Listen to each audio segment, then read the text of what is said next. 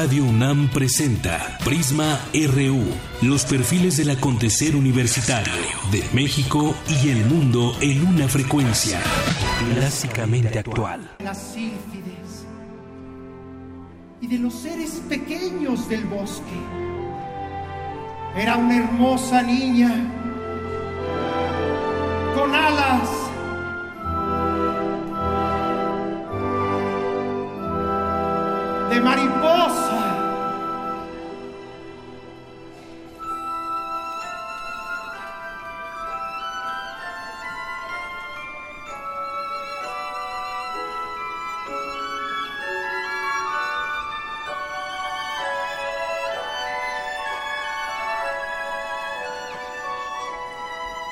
Después de unos años, Pulgarcito y la reina se enamoraron y decidieron celebrar sus nupcias en un campo de girasoles iluminado por las luciérnagas. Muy buenas tardes, bienvenidos a Prisma RU en este día, lunes 17 de octubre del año 2016. Y estamos empezando con esto de la OFUNAM, que fue un concierto para niños este fin de semana, sábado y domingo. Y este es un fragmento de El Pulgarcito. En un mundo de paz, de paz y armonía, Pulgarcito vivió por siempre feliz y nunca olvidó a sus padres y amigos y las muchas aventuras que vivió en el reino de los hombres. De los hombres. Portada RU.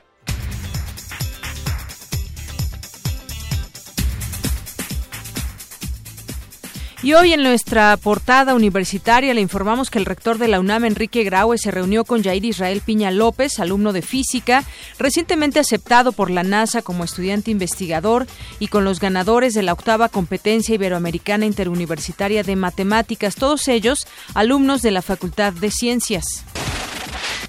Por su trabajo, la microbiótica bacteriana, la microbiota bacteriana única del queso cotija y su potencial metabólico revelados mediante metagenómica, Mari Carmen Quirasco, Grisel Escobar y Fidel Sánchez del Instituto de Biotecnología obtuvieron el Premio Nacional de Ciencia y Tecnología de Alimentos 2016.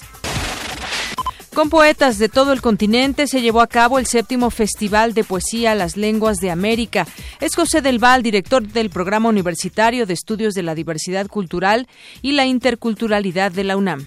La realización de este séptimo Festival de Poesía nos complace y nos importa, no solo porque es testimonio del valor esencial que los universitarios le otorgan a la poesía y a las lenguas de nuestro continente, sino porque consideramos y estamos convencidos de que en las confusas y ominosas circunstancias que se viven en el mundo contemporáneo, escuchar y leer poesía aparecen evidentemente como uno de los pilares fundamentales para la reconstrucción urgente de la civilidad democrática, la justicia justa y el buen vivir. Dante Hernández y Lino Matlacuazzi, alumnos de la Facultad de Ingeniería de la UNAM, ganaron la fase regional latinoamericana del Geoscience Challenge Bowl 2016. Con ello, obtuvieron su pase al encuentro mundial que se realiza hoy en Dallas, Texas. Habla Dante Hernández.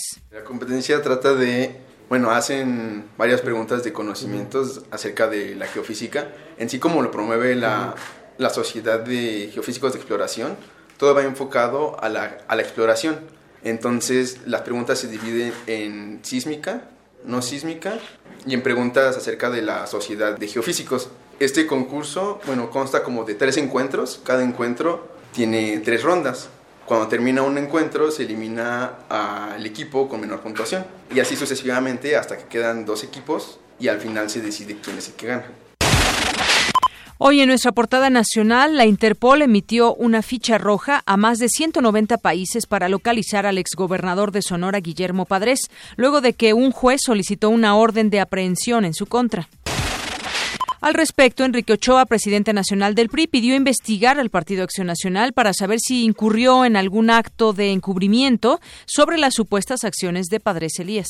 Es de interés nacional saber si un prófugo de la justicia le declaró a su partido elementos que son constitutivos de delito y que en consecuencia refirieron a que el partido lo suspendiera.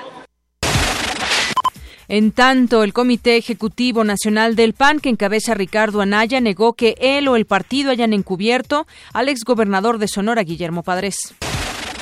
El gobernador con licencia de Veracruz, Javier Duarte, vendió una propiedad ubicada en Estados Unidos a su tío Jorge Ramírez con un costo de 10 dólares.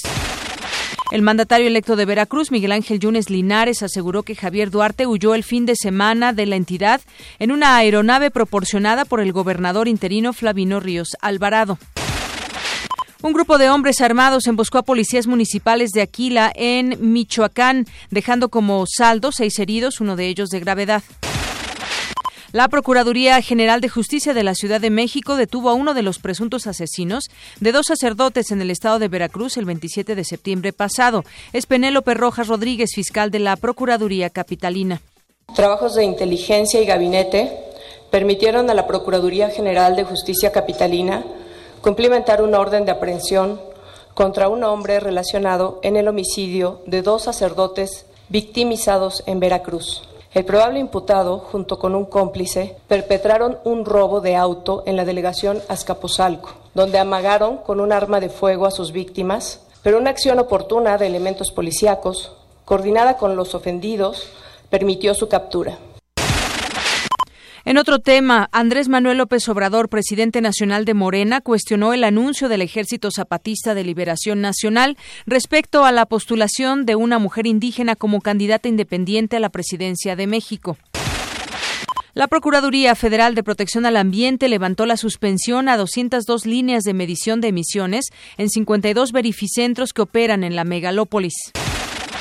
La Sociedad Interamericana de Prensa dio a conocer un informe en donde alertan de dos nuevos riesgos que se ciernen sobre el ejercicio periodístico, los ataques cibernéticos y el surgimiento del llamado derecho al olvido, que puede llegar a constituir una modalidad de censura en algunas naciones.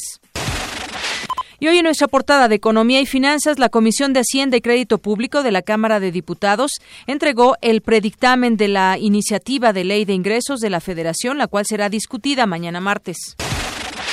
Mientras tanto, en lo que va del año, el robo a sucursales bancarias ha presentado una disminución de 8% en comparación con 2015, informó el presidente de la Asociación de Bancos de México, Luis Robles Miaja. En enero de 2017, la OCDE va a revelar los resultados del análisis sobre la transparencia y la integridad con la que se realizan procesos de licitación de Pemex.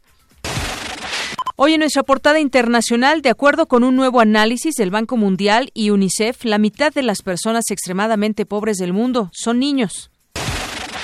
La candidata Hillary Clinton mantiene una ventaja de 50 puntos sobre el republicano Donald Trump entre el electorado hispano, de acuerdo con una encuesta conjunta de la NBC, Wall Street Journal y Telemundo. El candidato Donald Trump dijo que los dirigentes republicanos son ingenuos al descartar sus denuncias en una elección de una elección amañada y exhortó a sus partidarios a unirse para ganar estas elecciones. El secretario general de la ONU, Ban Ki-moon, instó a los alcaldes de las ciudades del mundo a fomentar y crear espacios sostenibles. Apropiense de esta agenda vital, manténganse firmes en favor de la gente que representan, ayuden a crear los pueblos y ciudades del futuro. Chilenos marcharon para manifestarse en contra del sistema de pensiones. Aseguraron que es inequitativo y responde a los intereses de los empresarios. Habla Luis Mesina, vocero del movimiento. Estafaron a todos los chilenos con la evasión tributaria en más de 420 millones de dólares. Comienza la fuga masiva de abandonar las AFP Provida y Cuprun de todos los chilenos. Y nos vamos a un avance de los deportes con Eric Morales. Eric, buenas tardes. Buenas tardes, Deyanira y amigos de Prisma RU. Hoy en nuestro zarpazo hablaremos de la victoria de los Pumas EU frente a los frailes del Tepeyac. Además, los Pumas Zacatlán cayeron frente a los, a los auténticos Tigres. Y el Club Universidad Nacional vuelve a perder como visitante en la Apertura 2016. Esta y otra información más adelante en nuestro zarpazo RU. Gracias, Eric.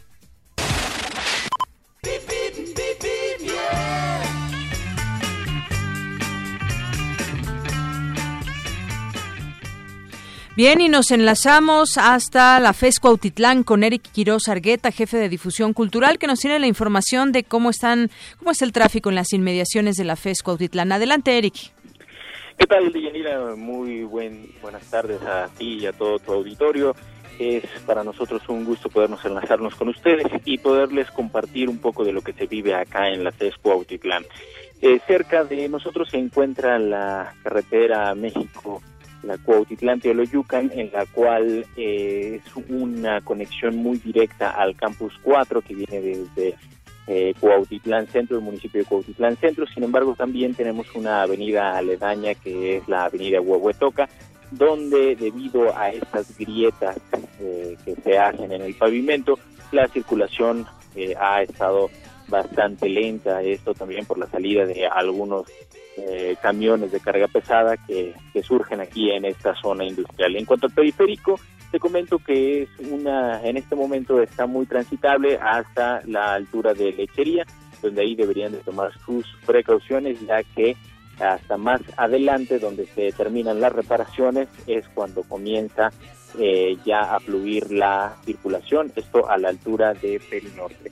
Además de Yanira, quisiera aprovechar para comentarte que el Centro de Enseñanza Agropecuaria de la FESCO Auditlán tiene 10 módulos pecuarios de apoyo a la docencia de las carreras de MDZ e Ingeniería Agrícola, una carrera en la cual es muy peculiar de esta facultad, al igual que la carrera de Ingeniería en Alimentos. De Yanira. Muy bien, pues muchas gracias, Eric. ¿De qué?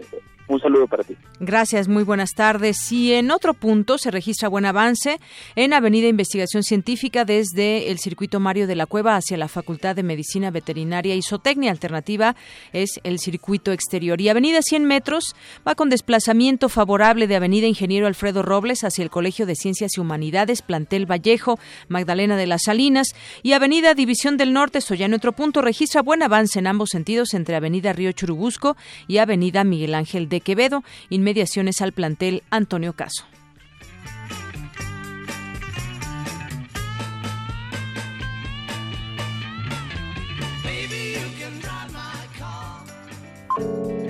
Campus RU. Bien, y nos vamos a nuestro campus RU. Arrancamos con esta información. Bueno, antes, en un momento ya estamos tratando de comunicarnos con el secretario de Desarrollo Económico, Salomón Chertorivsky, porque pues hoy arrancó la Expo Economía y Cambio Climático.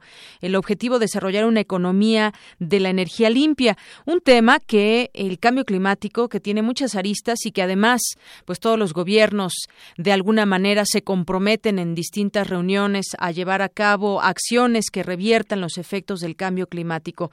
Pero bueno, pues ya tenemos en la línea, le doy la bienvenida bienvenida a este espacio de Prisma RU en Radio UNAM al secretario de Desarrollo Económico aquí en la Ciudad de México, Salomón Chertorivsky. Secretario, muy buenas tardes. Hola, Deyanira, te saludo con enorme gusto a ti y a tu auditorio.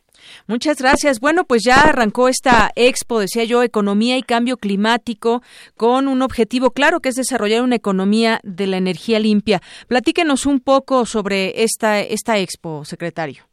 Sí, en efecto, eh, Deyanira, eh, pues quizá el reto más grande que tiene la humanidad en este siglo es combatir el cambio climático. Vaya, si queremos entregar un, un mundo como el que nos fue entregado hace un par de generaciones, pues todavía hay muchísimo que hacer. Y pues Miguel Ángel Mancera nos ha dado la instrucción de sumar todos los esfuerzos para ordenar una agenda eh, de, de eh, no solo el combate al cambio climático, sino que verdaderamente ponga a la Ciudad de México en el liderazgo en esta materia. Y uno de los elementos, sin lugar a duda, para el cambio climático, pues es, es el consumo de energía.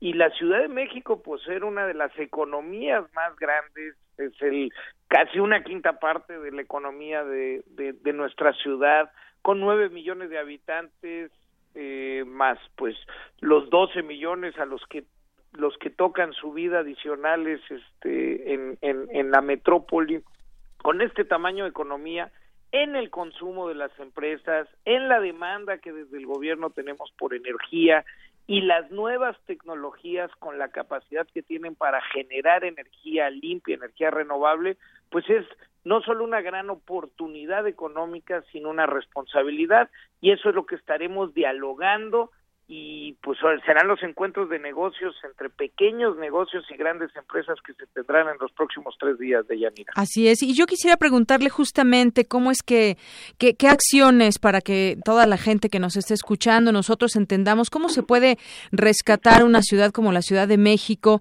cómo podemos apoyar y qué está haciendo pues el gobierno para revertir estos efectos del cambio climático. Platicábamos en su momento, tuvimos oportunidad de platicar con Rajendra Pachauri, que está en este evento justamente, Premio Nobel 2017, Premio Nobel de la Paz, y bueno, decía que el tiempo apremia, que es importante tomar en cuenta los plazos.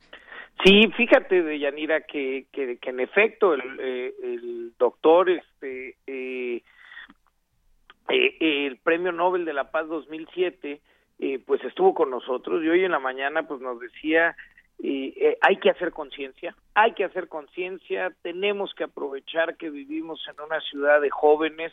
Hoy el auditorio ante su presentación estaba lleno de muchachos de, de primarias públicas de nuestra ciudad. Tenemos que hacer conciencia en los jóvenes porque todos ponemos un granito de arena. Ahora, en materia de energía y de, del consumo de energía limpia, eh, de entrada el gobierno es un gran consumidor de energía. Entonces, si el gobierno eh, puede demandar que toda su energía o una parte importante de la energía que consuma provenga de, fuentes renovables, ese es un gran paso eh, adelante. Y hoy tenemos una gran ventaja de Yanira, que, hace tiempo, pues la energía limpia eh, resultaba ser muy cara, ¿no? resultaba ser muy difícil tanto la generación de energía solar, por ejemplo, como eh, el, el, guardar la energía solar, hoy la verdad es que los costos ya están por debajo inclusive de la energía fósil. Entonces, hay una gran oportunidad económica.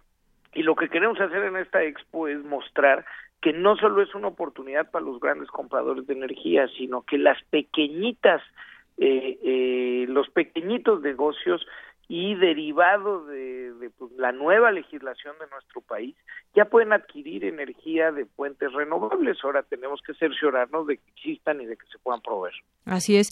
Bueno, eh, México como, como nación suscribió en su momento acuerdos ahí en la COP de, de París. ¿Esto cómo se ha traducido en la implementación de, de acciones y en el caso específico de la Ciudad de México? Mira, eh, el, el, la COP de París eh, tiene cosas bien interesantes. Por ejemplo, que en nuestra, eh, en, vaya, que en el mundo y en estos acuerdos multitudinarios, porque pues esa, la COP de París la suscribieron más de 170 países, pero en esa de Yanira por primera vez las ciudades juegan un rol fundamental y, y hay compromisos específicos que adquieren las ciudades para reducción de emisiones eh, de gases con efecto invernadero. En ese sentido, la Ciudad de México, el jefe de gobierno suscribió en París eh, el acuerdo, el convenio, y, se han estado trabajando en las acciones porque los acuerdos entran en vigor eh, a partir de este noviembre. Y en ese sentido, pues los esfuerzos por la reducción, sobre todo de CO2, eh, eh, pues son relevantes de Yanira. Y yo por último le preguntaría, eh, secretario Salomón Chertorivsky, sobre pues todos los eh, acuerdos que puede haber también con, con la UNAM y muchos académicos que son expertos en ese tema, por ejemplo, del cambio climático, de qué manera se está trabajando también con los con los expertos de, de la academia, en este caso de la UNAM. Sí, Deyanira, eh, con la UNAM tenemos una relación estrechísima eh, primero, el Consejo Económico y Social de la ciudad está muy involucrado. Y, hay que recordarle a tu auditorio que el presidente del Consejo Económico y Social es Eduardo Vega, el director de la Facultad de Economía eh, de la Universidad Nacional, súper representado. Y por otro lado, eh, ya firmamos un convenio con el Instituto de Energía Renovable de la, de la UNAM y, y la base académica de este instituto será la fuente principal para el trabajo que estaremos llevando a cabo eh, con la intención de generar la primera oficina de energía renovable de la Ciudad de México de Yanira. Podemos tener, digamos, esa pues tranquilidad a la que nos debemos de sumar como, como ciudadanos, porque no solamente hay que dejarlo en manos de las autoridades, que vamos a ir avanzando en este tema del cambio climático en el caso específico de la Ciudad de México. Así es, Deyanira, creo que es innegable que en este momento las ciudades y sobre todo las ciudades del tamaño de la nuestra, vaya, la concentración humana más grande de, América, pues tenemos un papel fundamental que jugar y, y pues sí no hay tiempo que perder de Yanira este yo yo reitero algo que que este que nos decían hoy por la mañana. Eh, si bien este pues ya hay mucho más conciencia en los últimos 15 años del cambio climático si bien ya hay un, un claro consenso científico de que en efecto este, nuestro planeta se está calentando y los efectos que esto tiene ya y va a tener, eh, la realidad es que el mundo no ha logrado mucho hasta hoy más que la conciencia. Eh, es decir, este, nos seguimos, este, se sigue calentando el mundo, eh, el, los océanos este, siguen aumentando eh, eh, su nivel, este el calentamiento en, en, en, los mares es cada vez más profundo. Este y, y bueno pues entonces esto nos dice y nos, nos, nos invita a que tenemos que redoblar los esfuerzos y que estos esfuerzos tienen que ser masivos. Muy bien. este y que pues todos tienen que estar involucrados. Sí la academia la sociedad las empresas esto no basta y no no puede ser desde un gobierno, no puede ser este solamente una autoridad tratando de imponer algunas reglas o algunas cosas. Tiene que ser todos, Yanira. Así es. Bueno, pues secretario de Desarrollo Económico de aquí de la Ciudad de México, Salomón Chertorivsky, muchas gracias por esos minutos con Prisma RU de Radio UNAM. No, te agradezco mucho la oportunidad porque estos temas luego que salen de la coyuntura, no pensar los siguientes 50 años, en fin, cuestan un poco de trabajo cuando estamos en el día a día con tantos problemas, pero pues otra vez, esto aquí sí estamos hablando del futuro de este planeta. Así es. Bueno, pues muchísimas gracias y buenas tardes. Gracias a ti, Deyanira. Hasta luego. Buenas Hasta luego.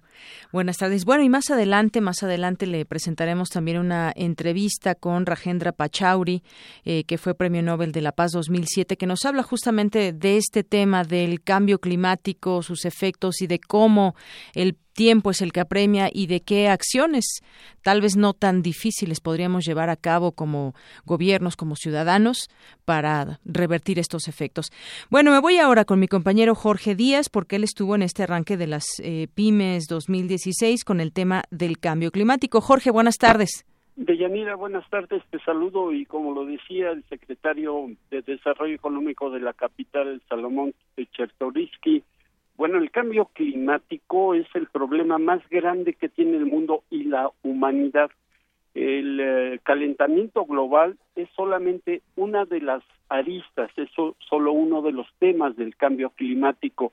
Y dijo que, como tú lo escuchaste, para invertir va a salir un poco caro, pero de eso a dejar una generación, a dejarle un planeta sano y limpio a las próximas generaciones vale la pena. Recordar estas 174 naciones que firmaron en 2015 este compromiso global para solucionar el conflicto del calentamiento y a través de un mensaje videograbado el jefe de gobierno de la Ciudad de México, Miguel Ángel Mancera, destacó la invitación que se hiciera a especialistas de todo el mundo para integrar a la capital del país en la generación de energía verde. Escuchemos. Los hemos invitado para empezar diversas colaboraciones y para que se den cuenta de la seriedad de las políticas contra el cambio climático y por la adopción de tecnologías nuevas para una energía limpia. Una energía generada aquí, pero también una energía limpia, apoyada y fomentada desde la Ciudad de México. En su oportunidad, el embajador de Alemania en nuestro país, Víctor Reisblink, habló de lo que hacen en su país donde han reducido los índices del efecto invernadero en 30% en los últimos años y en casi el 40% en la generación de contaminantes, sobre todo el CO2. En su intervención, el secretario de Energía del Gobierno Federal, Pedro Joaquín Codwell, dijo que los que habitamos la Ciudad de México eh, queremos regresar a los días donde se podía ver el cielo sin contaminación y el agua se podía tomar de la llave. Alabó la intención del gobierno capitalino de hacer frente al lacerante fenómeno que pone en peligro a todo el orbe. Escuchemos. El crecimiento demográfico en la Ciudad de México ha ocasionado que sea una voraz consumidora de energía y que aporta poco en materia de generación. A fines de 2015, la ciudad consumía 160 mil barriles diarios de petrolíferos, el 12% del total nacional, y 58 mil toneladas diarias de gas LP, en tanto que apenas generaba con combustibles fósiles el 0.6% del total nacional de energía eléctrica. Los trabajos de esta Expo Pymes 2016 de Yanira continuarán hasta el próximo miércoles con exposiciones, pláticas y conferencias. Por lo pronto, lo que yo tengo, nosotros continuamos al pendiente de la información que así, aquí surja. Claro que sí, Jorge, muchas gracias. Hasta luego. Hasta luego, muy buenas tardes.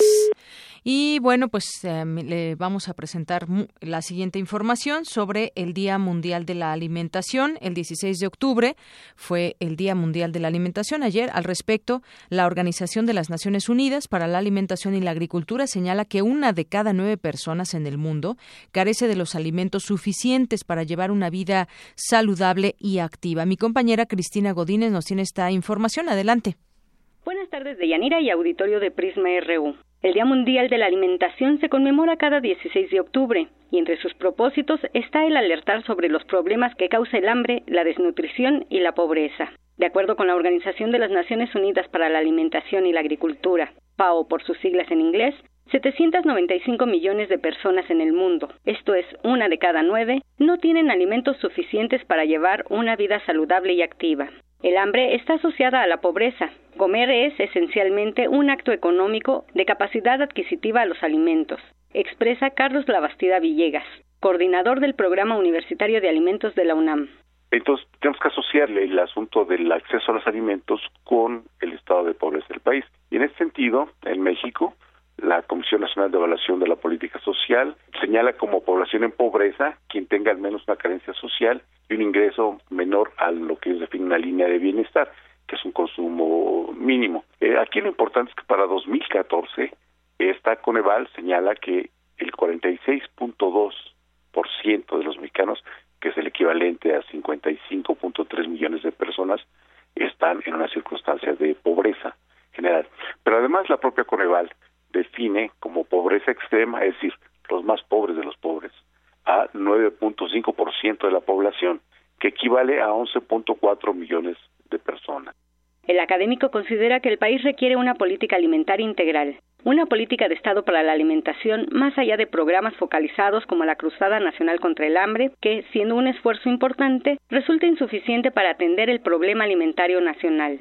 Otro problema que requiere atención inmediata es la epidemia de sobrepeso y obesidad que actualmente padecemos.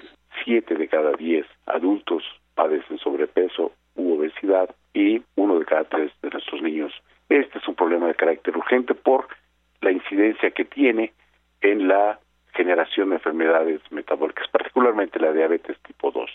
Tenemos que buscar mecanismos para abatir el consumo de alimentos y bebidas gaseosas con alta densidad calórica que generan o han generado ya una distorsión importante en el consumo alimentario en nuestro país.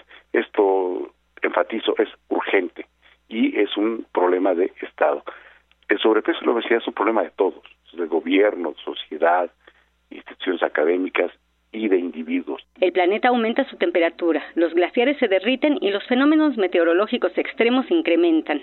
Es por ello que este año el lema de la conmemoración es El clima está cambiando, la alimentación y la agricultura también. De Yanira, este es el reporte. Buenas tardes. Gracias, Cristina. Muy buenas tardes. Y es que justamente también eh, el, el, tema del cambio climático vuelve a llegar aquí en temas de la alimentación, porque muchas veces ya hay lugares en donde ya no se puede, no se pueden generar los alimentos en el propio país donde vive la gente, y esto también daría pie a, eh, a la inmigración no por eh, guerra solamente en muchos lugares, sino que también el tema de la alimentación.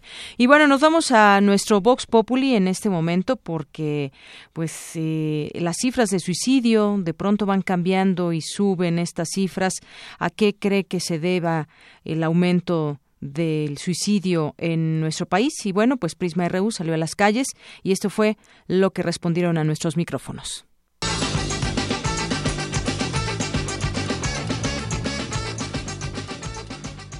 Pues uno por la presión que hay, este, el estrés y otra por la situación económica. Muchas personas por la situación económica toman esa determinación, ¿verdad? Eh, un suicidio finalmente tiene que ver con la falta de expectativas. La falta de expectativas para solucionar los problemas, la falta de expectativas para seguir adelante. El suicidio se incrementa en las sociedades cuando se viven momentos críticos. Entonces, en este país, en este momento no estamos necesariamente en un momento crítico, pero sí estamos en un momento en donde existe una falta de credibilidad sobre todas las instituciones que implica precisamente una decepción y una frustración hacia eso.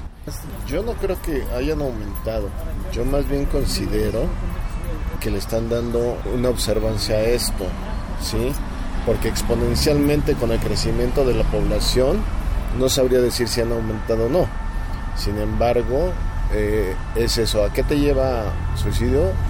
Es, es parte de, lo que se está viviendo, de la problemática, sobre todo económica, social. Bueno, yo creo que es por todo, ¿no? Por cómo está la ciudad y el estrés y todo eso ocasiona de que las personas a veces decidamos tomar una ahora sí que tomar un camino fácil que es el suicidio. Pues quizá por el estrés de la gente que vive en la ciudad, quizá por los problemas que más bien buscamos más problemas que soluciones no por el tengo que decirlo no por el gobierno que hay por la falta de dinero de oportunidad de trabajo de todo. Digo al final de cuentas uno es el que busca su propia suerte pero viendo tanta tanta jugarreta malvada del gobierno de mucha gente que nada más sobrevive para, para ellos mismos, ¿no? Para hacer más poder, para hacer más riquezas personales en vez de hacer más cultura a la gente de, de lo que podríamos hacer todos unidos. ¿no?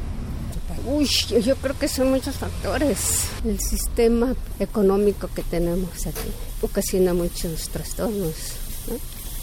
La depresión, la gente no tiene dinero, no tiene trabajo, los jóvenes no tienen ninguna oportunidad, la inseguridad al alza cada día, cada día es peor, se siente uno tan, tan desamparado.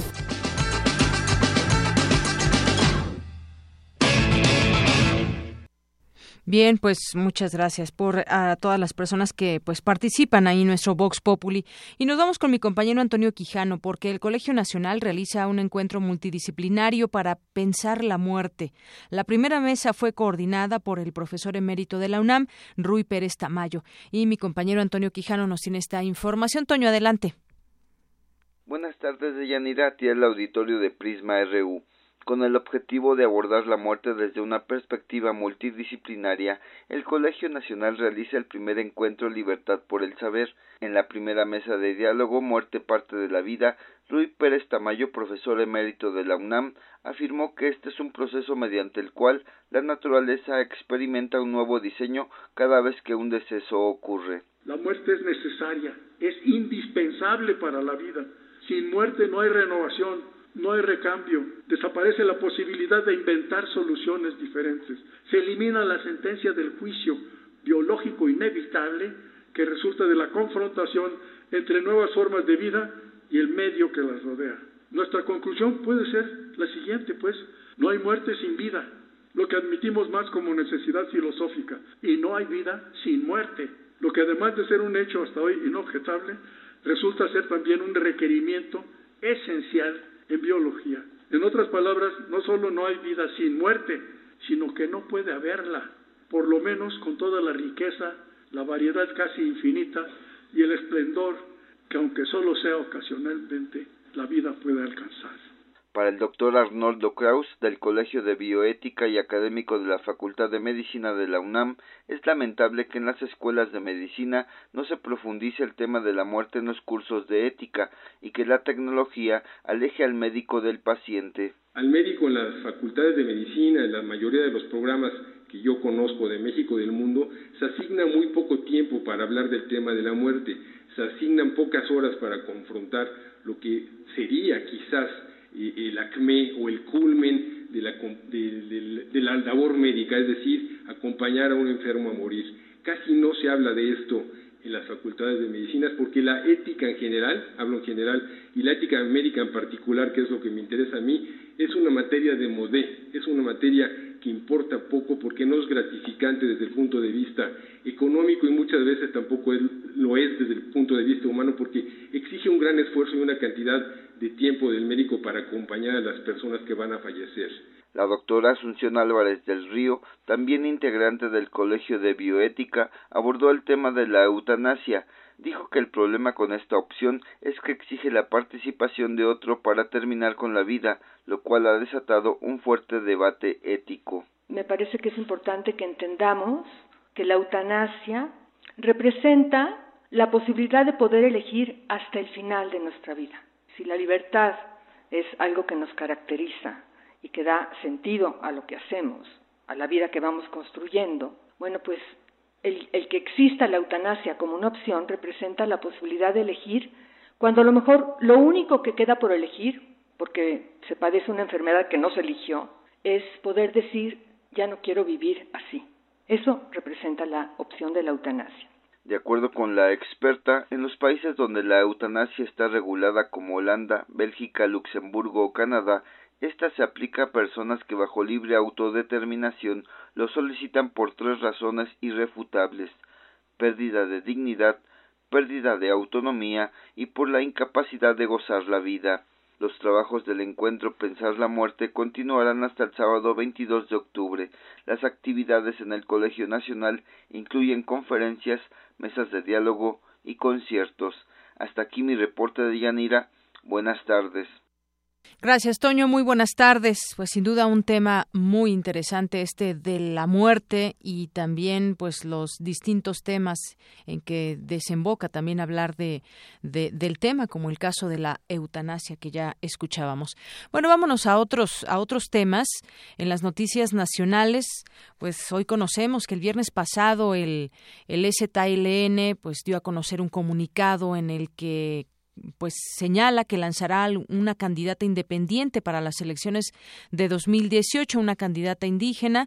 El Ejército Zapatista anunció esta decisión de poder participar en las próximas elecciones de 2018 y según explica en este comunicado que, como le digo, se emitió el viernes por la noche, los zapatistas junto a las organizaciones integradas en el Congreso Nacional Indígena iniciarán una consulta para elegir a una mujer que los represente y participe en los comicios de eh, dentro de dos años. El ZLN dijo que su candidata irá como independiente y estas serán las primeras votaciones para la presidencia de la República en las que estará abierta la puerta a candidatos independientes, es decir, sin filiación a un partido político. De concretarse oficialmente esta candidatura sería la primera la primera vez que los zapatistas participarían en unas elecciones, porque aunque desde 2005 el EZ con el subcomandante Marcos a la cabeza auspiciaron el movimiento nacional conocido como la otra campaña, no hubo una participación electoral formal en la carrera presidencial de 2006, ni los zapatistas apoyaron a ningún candidato de los partidos que ya conocemos. Ahora este grupo considera que su participación se hace necesaria porque ha aumentado el acoso hacia la sociedad civil mexicana, sobre todo la organizada y la indígena. De ahí que el quinto Congreso Nacional Indígena, que se cerró el viernes en San Cristóbal de las Casas, Chiapas, determinará iniciar una consulta en cada uno de los pueblos para desmontar desde abajo el poder que arriba les imponen y que les ofrece un panorama de muerte, violencia, despojo y destrucción, añade este comunicado. Así que, pues dentro de sus reuniones ya darán a conocer quién será esta mujer indígena, adelantan que es una mujer, y bueno, esto ya se verá en el Congreso Nacional Indígena que pues llevarán a cabo y de ahí surgirá eh, este, el nombre de esta mujer que encabezaría, eh, digamos, el ala del EZLN para las próximas elecciones del 2018. Y bueno, por otra parte, por otra parte, la eh, arquidiócesis dice que el país está en llamas por la inseguridad. Esta nota que le comento de la jornada dice que la arquidiócesis primada de México advirtió que el país está en llamas por la inseguridad y que no es cosa de cifras blancas o negras. Esto lo expuso en referencia a los datos de la encuesta del INEGI, la encuesta nacional de victimización y percepción de la seguridad pública que se dio a conocer el pasado 27 de septiembre. Y en su editorial del semanario Desde la Fe, que es pues este semanario que entregan los domingos en la misa y en catedral, asentó que los resultados del INEGI son preocupantes y reprochó a los políticos por afirmar que es falso el repunte de la violencia, quien hace oídos sordos al clamor evidente de la ciudadanía, pone a la seguridad pública en punto muerto y también su futuro ante cualquier candidatura y aspiración política. Y refirió que los delitos más frecuentes son robo y asalto en vía pública, extorsión y fraude, levantones y secuestros express contra pequeños empresarios en las zonas marginadas del Valle de México, son los feminicidios y en determinadas zonas del país la violencia se recrudece y parece incontenible. Y aunado a ello, bueno, pues en otros en otros lugares de de nuestro país, pues también hay una disputa entre grupos criminales, según hoy revela el, el diario Reforma, que se disputan cárteles Triángulo Dorado, esta zona en los límites de Sinaloa con Chihuahua y Durango, que ha dejado más de 120 muertos y unas 400 familias desplazadas desde junio a la fecha. Este conflicto que inició el pasado 10 de junio, cuando más de 50 sicarios comandados por el líder del cártel de los Beltrán, eh, Alfredo Beltrán Guzmán, el alias el Mochomito, hijo de Alfredo Beltrán Leiva y sobrino de Joaquín Guzmán Loera, tomó por asalto la comunidad de La Tuna, tierra natal de El Chapo. En esta incursión fueron asesinadas siete personas y quemadas cuatro viviendas. Incluso la madre del Chapo fue obligada a dejar su vivienda en el poblado. Desde ese ataque, las ejecuciones se registran a diario en el estado, según este recuento del Grupo Reforma que contabiliza 126 ejecuciones desde esa fecha en prácticamente todos los municipios de Sinaloa, lo cual, pues bueno, es una situación grave. Todos los municipios de Sinaloa. Mario Valenzuela López, alcalde de Badiraguato, a donde pertenece La Tuna, aseguró que más de 400 familias han dejado sus hogares en distintos pueblos y rancherías de esa localidad, acosados por grupos criminales. El comandante de la novena zona militar, Rogelio Terán Contreras, confirmó que el apodado el Mochomito le declaró la guerra a Aureliano Guzmán Loera, hermano del Chapo, cabeza de la célula del Cártel del Pacífico que opera en la sierra de Badiraguato. El caso es que la zona serrana del Triángulo se encuentran los municipios donde fuerzas federales han hallado la mayor cantidad de plantíos de marihuana y amapola de todo el país. También un estudio de la Universidad Autónoma de Madrid, publicado el mes de mayo de 2016, indica que el Triángulo Dorado se ha erradicado 57% de todas las hectáreas sembradas con marihuana y amapola en territorio nacional. Así están más o menos las cifras en este llamado Triángulo Dorado. Y bueno, pues eh, vamos a irnos a nuestra siguiente sección que es cantera y hoy le van a presentar mi compañera Virginia Sánchez y Antonio Quijano a Gerardo Leiva Gómez. Vamos a escuchar esta, esta sección de cantera. Gerardo Leiva Gómez es egresado de la Facultad de Estudios Superiores Cuautitlán. Obtuvo el premio Fundación UNAM COFEPRIS Consejo Farmacéutico Mexicano a la Innovación Farmacéutica y Dispositivos para la Salud 2015 por su investigación de doctorado en ciencias químicas denominada Evaluación de sistemas nanoparticulados lipídicos como vectores potenciales de neurofármacos, que analiza la aplicación de un medicamento a base de nanopartículas lipídicas sólidas y clonazepam para controlar la ansiedad y convulsiones.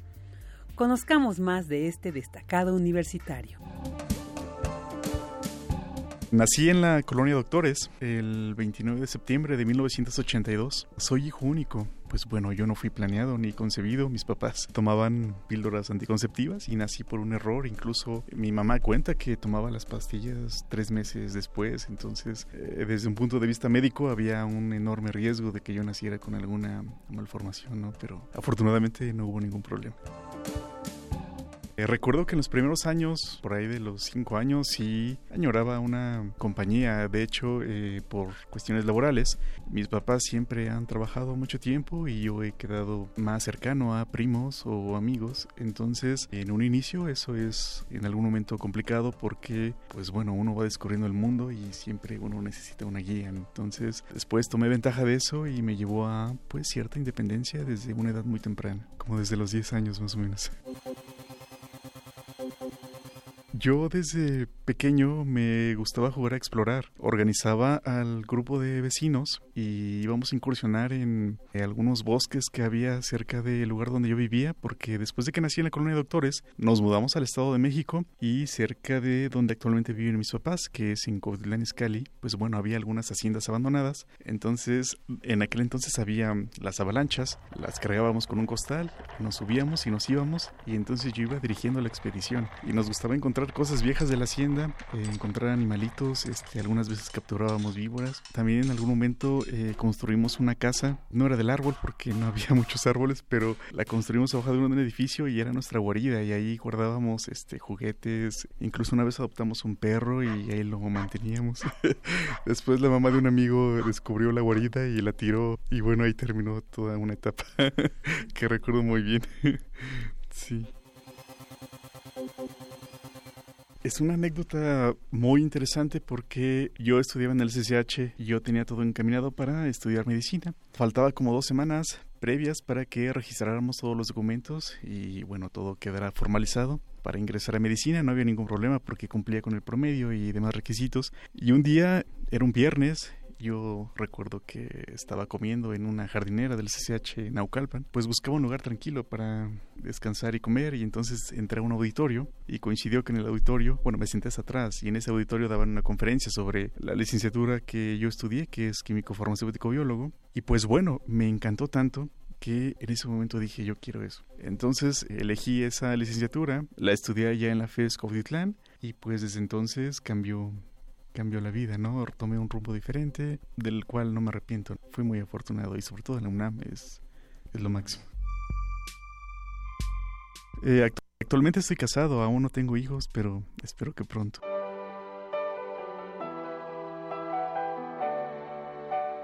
Todas las mañanas escucho a YouTube, a John Lennon. Jealous Guy es una muy buena canción para mí. Y yo diría que tal vez la favorita para mí es All I Want Is You. Todo lo que quiero eres tú de YouTube. Es, se me hace muy emotiva. La disfruto mucho. Incluso en las mañanas procuro ir muy lento en el carro para retrasar el trayecto y escuchar, este, escuchar música.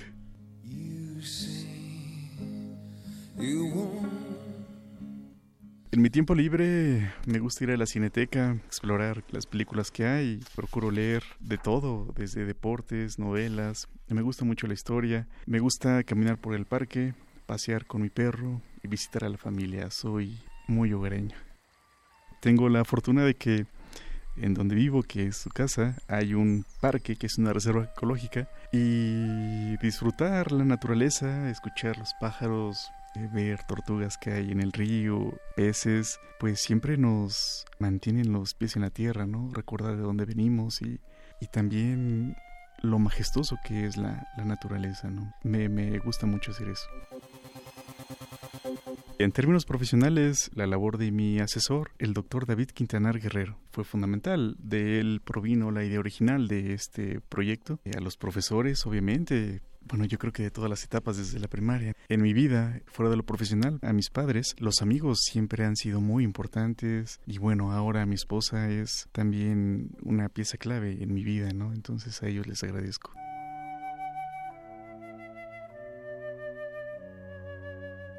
En particular, un poco más que la química, me asombra mucho de manera personal todo lo que ocurre en la exploración del universo. Parece un estudio que se vuelve adimensional. En algún momento creeríamos que ya llegamos al tope de todo lo existente y después nos damos cuenta que no es nada, ¿no? Entonces, la astronomía me, me impresiona de manera personal.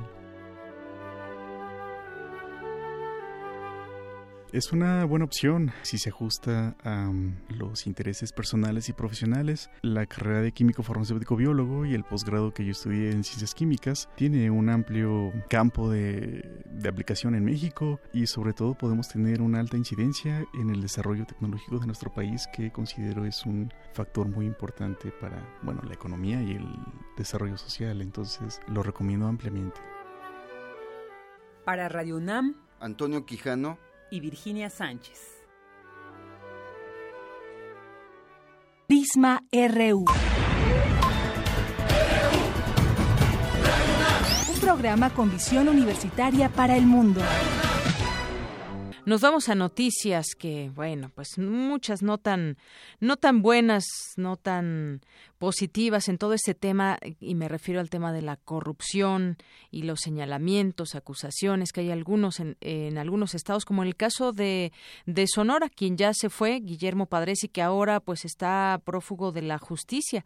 Ya hay una ficha roja que emitió la Interpol en contra del exgobernador de Sonora, que no agrava su situación legal, dice su abogado, ya que él es inocente de los delitos de lavado de dinero y, y fiscal, aseguró Antonio Lascano Gracia, que su abogado, en una entrevista que dio. Y bueno, pues por otra parte, el coordinador de la Comisión para la Transparencia del CEN del Partido Acción Nacional, Ernesto Rufo, Apel, dijo, eh, pidió al, al exgobernador de Sonora, Guillermo Padres, que dé la cara y se defienda de las acusaciones en su contra al rechazar, al igual que su compañera de partido, Margarita Zavala, que el blanquiazul ha protegido al sonorense como no ha protegido al, al sonorense como acusa el PRI.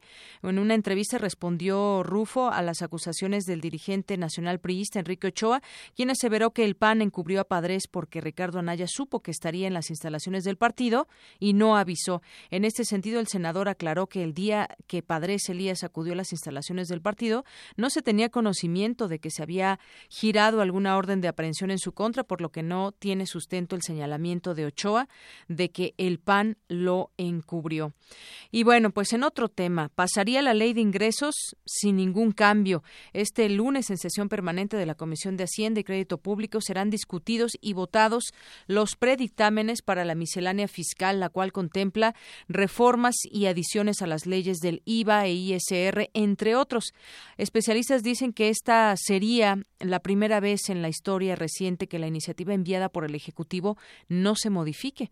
Ya mañana se votará en el Pleno de la Cámara de Diputados y en tanto la ley de ingresos de la Federación se discutirá y votará en comisión el miércoles para ser discutida y sufragada el jueves en el Pleno. Esto lo comunicó Vidal Llerenas, diputado miembro de la Comisión de Hacienda.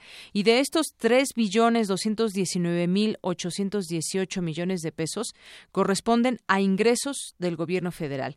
Luego, un billón ochenta y nueve mil setecientos quince punto cinco millones de pesos a ingresos de organismos y empresas y quinientos veintisiete mil novecientos setenta y ocho punto siete millones de pesos a ingresos derivados de financiamientos y una recaudación federal participable por dos billones seiscientos cuarenta y siete mil ochocientos seis punto tres millones de pesos y una inflación en el rango de tres por ciento, un tipo de cambio en dieciocho veinte pesos por dólar y una producción petrolera de un millón novecientos veintiocho mil de barriles diarios a un precio de cuarenta y dos dólares por barril. Bueno, pues así es como como como van las cosas y como es que se pasaría la ley de ingresos sin mayores cambios o sin ningún cambio, mejor dicho. Una con cincuenta y siete.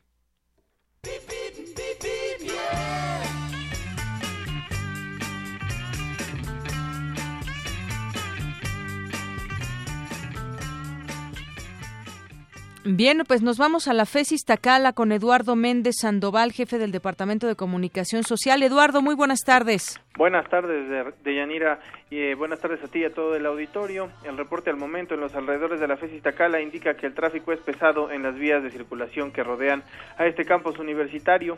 En la avenida de los barrios, al igual que en la de Ejidos, la circulación presenta densidad de vehículos moderada, muy a pesar de las obras públicas que se realizan al momento en la zona iztacalteca. Mario Colín, con tráfico parcialmente detenido desde la una de la tarde, mientras que Gustavo Vaz presenta afectaciones viales importantes que hacen muy lenta la circulación por esta importante arteria vial en la zona norte de la ciudad que colinda con el Estado de México. Por el momento ese es el reporte y aprovecho la ocasión, estimada Yanira, para invitar a nuestro auditorio nuevamente a que formen parte de la Universidad Nacional Autónoma de México. No pierdan la oportunidad de visitar nuestra segunda Feria de Educación Continua el día jueves 20 de octubre a partir de las 9 de la mañana y hasta las 4 de la tarde en la explanada de la entrada principal de nuestro campus central, en donde pues solo con su asistencia tendrán derecho a un paquete de cupones con atractivas promociones acumulables con los descuentos y promociones como el que tienen los exalumnos de la UNAM. Repito, la invitación es para que nos acompañen el día jueves 20 de octubre en nuestra Feria de Educación Continua. Te agradezco el espacio de Yanira y que tengan todos una excelente tarde. Muchísimas gracias, Eduardo Méndez. Buenas tardes. Y bueno, nos vamos ahora a otro punto. Hay buen avance que mantiene Avenida Ingeniero Eduardo Molina para quien deja atrás Avenida Hidalgo y se dirige hacia Avenida Gran Canal del Desagüe en inmediaciones del plantel Justo Sierra. Y para usted que quiere ingresar al plantel Miguel Schultz, la Prepa 8, Avenida Lomas de Plateros registra buen desplazamiento de alta tensión hacia Anillo Periférico. Y en otro punto, Avenida Insurgentes mantiene circulación favorable debido a Alessio Robles, vialidades inmediatas a la Facultad de Filosofía y Letras.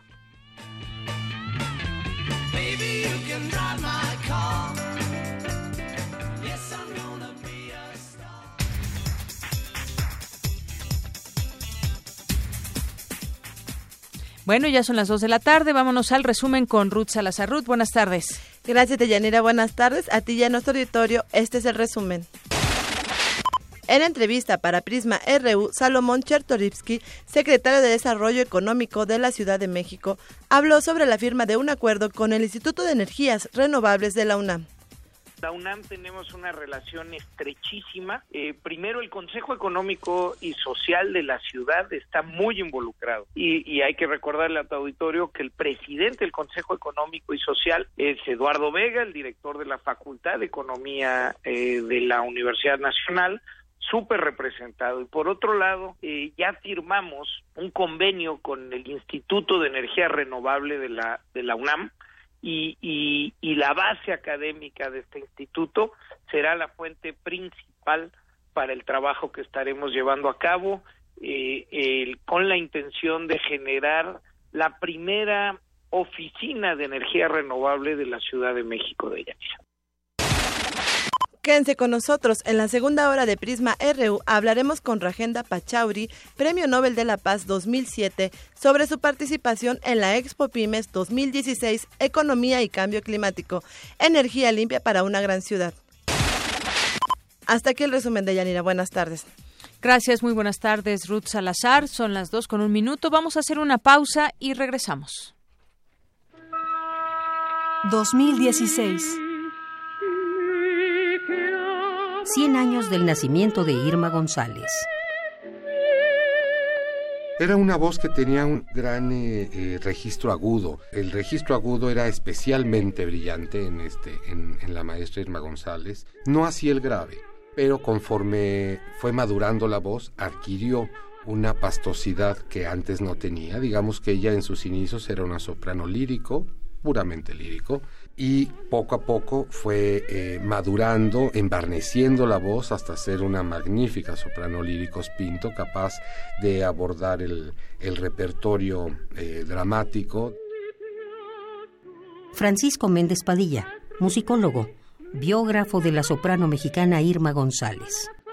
96.1 de FM. Radio UNAM, clásicamente actual.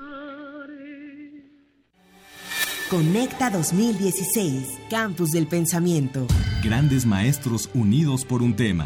Fronteras. Desbordar los límites. Hola, soy Alejandro Frank. Soy Cristina Rivera Garza. Soy Miguel Alcubierre. Soy Olivia Gal. Soy Sergio García Ramírez. Soy Marta Lamas y estaré en Conecta Campus del Pensamiento. Jueves 27 de octubre. Sala Miguel Covarrubias del Centro Cultural Universitario. A partir de las 18 horas. Entrada libre. Cupo limitado. Inscríbete en www.conecta.unam.mx. Invita la Coordinación de Difusión Cultural de la UNAM. En nuestro país, el incremento de embarazos a temprana edad va en aumento. Y no solo eso, cerca de 280 mil jóvenes adolescentes entre los 12 y 19 años de edad se ven obligadas a abandonar sus estudios cada año. En el Partido Verde, impulsamos una ley que pueda garantizar el derecho a la educación de madres jóvenes, otorgando becas y el derecho a guardería, buscando mejorar sus oportunidades de desarrollo y calidad de vida. Partido Verde.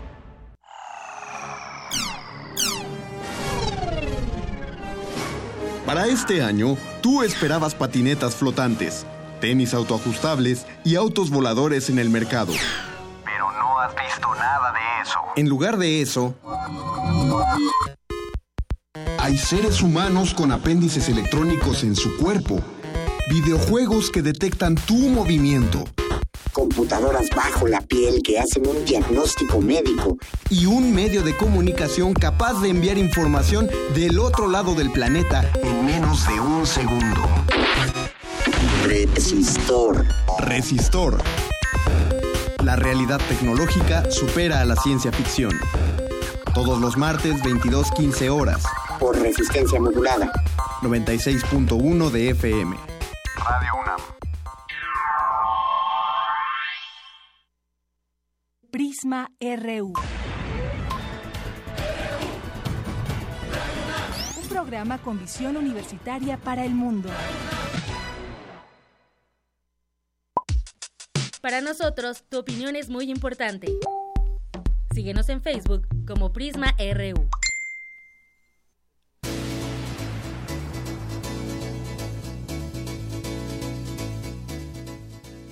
Bien, continuamos aquí en Prisma RU, son las 2 de la tarde con 5 minutos. Nos llamó vía telefónica Cristina Oguier y nos dice, nos llamó desde Metepec, Estado de México. Debemos pensar en cambio en uso de suelo, no es cambio climático, en aras de construir más centros comerciales, está acabando con los bosques. Y también nos escribió vía Twitter Edgar Chávez García, Connie Valadez, muchas gracias. Y en Facebook José Antonio Vázquez y Jonathan Alejandro, muchos saludos a todos ustedes que nos están sintonizando ahorita que veía esta, esta llamada de Metepec, Estado de México, por cierto que ahí eh, se está dando a conocer esta información del juez Vicente Antonio Bermúdez Zacarías, de 37 años, falleció a causa de un disparo en la cabeza. Un juez federal que fue asesinado de un balazo en Metepec, Estado de México. Vicente Bermúdez Zacarías eh, quien era juez quinto de distrito de amparo y juicios civiles federales en el Estado de México, en un fraccionamiento de Metepec por un sujeto que lo sorprendió por la espalda y le disparó en la cabeza mientras estaba haciendo ejercicio al aire libre. Informaron fuentes judiciales que ya están tomando cartas en el asunto y bueno, pues ya se dará a conocer en su momento más información derivada de las investigaciones. Nos vamos a otra información. Hoy es el Día Internacional para la Eliminación de la Pobreza. Eh, se conmemora este día para la erradicación de la pobreza, problema que causa marginación y exclusión social. Mi compañero Isaí Morales nos tiene la información. Isaí. ¿Qué tal, Deyanira? Muy buenas tardes. Datos de la Organización de las Naciones Unidas revelan que en el mundo hay mil millones de personas en situación de pobreza extrema y más de 800 millones sufren hambre y malnutrición. Este 17 de octubre se conmemora el Día Internacional para la Erradicación de la Pobreza. La efeméride se remonta a 1992, cuando la Asamblea General de la ONU determinó esa fecha para combatir la pobreza. Se trata de un problema que a la vez es causa y consecuencia de la marginación y exclusión social, por lo que este año el tema es de la humillación y la exclusión a la participación, poner fin a la pobreza en todas sus formas. Adolfo Sánchez Almanza, académico de la Facultad de Investigaciones Económicas de la UNAM, explicó la importancia de atender este problema. La pobreza es un fenómeno que viola los derechos humanos y por ello la ONU estableció desde 1992 este Día de la Erradicación Internacional de la Pobreza como un día para recordar que los gobiernos tienen la obligación de trabajar para enfrentar este fenómeno. Por eso es importante por lo menos en este día llamar la atención al tema. Datos del Consejo Nacional de Evaluación de la Política de Desarrollo Social, Coneval, revelan que en México el indicador de marginación sumó a 2 millones de personas en condiciones de pobreza extrema, al pasar de 53.3 a 55.3 millones en la actual administración, lo que representa el 46.2% de la población, a pesar de los esfuerzos internacionales para la erradicación de este flagelo. De acuerdo con el Coneval, la línea de bienestar mensual de ingresos por persona es de 2.542 pesos en el entorno urbano y de 1.614 en el rural. Sin embargo, el 53.2% de las personas tienen un ingreso inferior. La pobreza no se mide solamente por la insuficiencia de ingresos, también se manifiesta en el acceso restringido a la salud, la educación y otros servicios esenciales, pero con frecuencia en la denegación o el abuso de otros derechos humanos fundamentales. El experto universitario explicó que el fenómeno de la pobreza es multifactorial. El fenómeno es multifactorial y multidimensional, pero una primera es el diseño del modelo económico que tenemos, que ha sido de un estancamiento estable en los últimos 30 años, en donde pues, el crecimiento de la economía no es suficiente para atender las necesidades de la población. El otro es el tema del ingreso. El ingreso de la población, sobre todo si lo medimos en salarios mínimos, es el principal factor que explica la pobreza. Desde 1976, en que el salario real llegó a un nivel más alto, tuvo después un proceso de deterioro constante. El académico resaltó la importancia de elevar el salario mínimo en todo el país, así como revisar el diseño e implementación de los programas sociales, con el objetivo de contrarrestar los altos índices de marginación en México. Sánchez enfatizó la necesidad de atender el problema lo antes posible, debido a la reducción del gasto público y a una fuerte crisis internacional que podría traer una fractura social importante al país. De Yanir, este es mi reporte. Buenas tardes. Gracias, Isaí. Muy buenas tardes. Nos vamos ahora con mi compañera Cristina Godínez. Al hablar de las humanidades digitales, nos referimos al uso de la tecnología en la preservación de documentos. Adelante, Cristina. Buenas tardes de Yanira y auditorio de Prisma RU. Con la digitalización de fuentes primarias y ayuda de las nuevas tecnologías, se pueden preservar los documentos y promover el acceso al conocimiento de una forma más equitativa. La doctora Isabel Galina Russell del Instituto de Investigaciones Bibliográficas de la UNAM nos explica que el término de las humanidades digitales es relativamente nuevo. Las humanidades digitales, si bien son un término más o menos nuevo, en realidad desde hace ya mucho tiempo se hace trabajo en donde se involucra las nuevas tecnologías para eh, tratar de contestar o ayudarnos a contestar preguntas tradicionales de las humanidades o de las disciplinas humanísticas. Incluso, por ejemplo, el doctor Luis Fernando Lara del Diccionario del Español en México y él nos estuvo comentando cómo se utilizó el cómputo para elaborar ese primer corpus y cómo fue, bueno, una herramienta como muy importante para el desarrollo de este diccionario. Escuchemos a la también coordinadora de Innovación y Estrategia Digital de la Biblioteca y Hemeroteca Nacional, quien detalla proceso. En un mundo ideal lo que nos gustaría es tratar de que la mayor cantidad de los materiales sean digitalizados. Obviamente, bueno, cuando pensamos en todos los materiales que han sido impresos, bueno, el tiempo que nos podría tardar en digitalizar pues sería muy largo. Yo creo que uno de los puntos que es particularmente interesante es empezar a estudiar los materiales que nacen digitalmente, es decir, ya no estar pensando solamente en el proceso de digitalización, sino estar estudiando estos nuevos materiales que nacen digitalmente, que no tienen una contraparte impresa y cómo vamos a almacenar eso, estudiarlo, eh, organizarlo y bueno y obviamente eh, que tengan las futuras generaciones acceso a estos materiales. Para los interesados en esta tecnología, en junio de 2018 tendrá lugar el Congreso Mundial de la Alianza de Organizaciones de Humanidades Digitales en la Ciudad de México.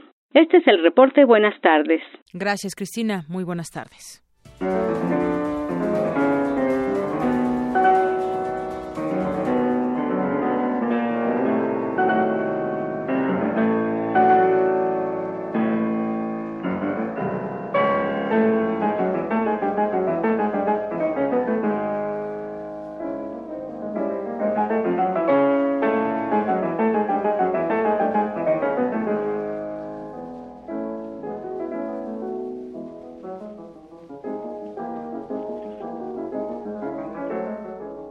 Estamos escuchando a Sergei Rachmaninoff, una composición de Frédéric François Chopin.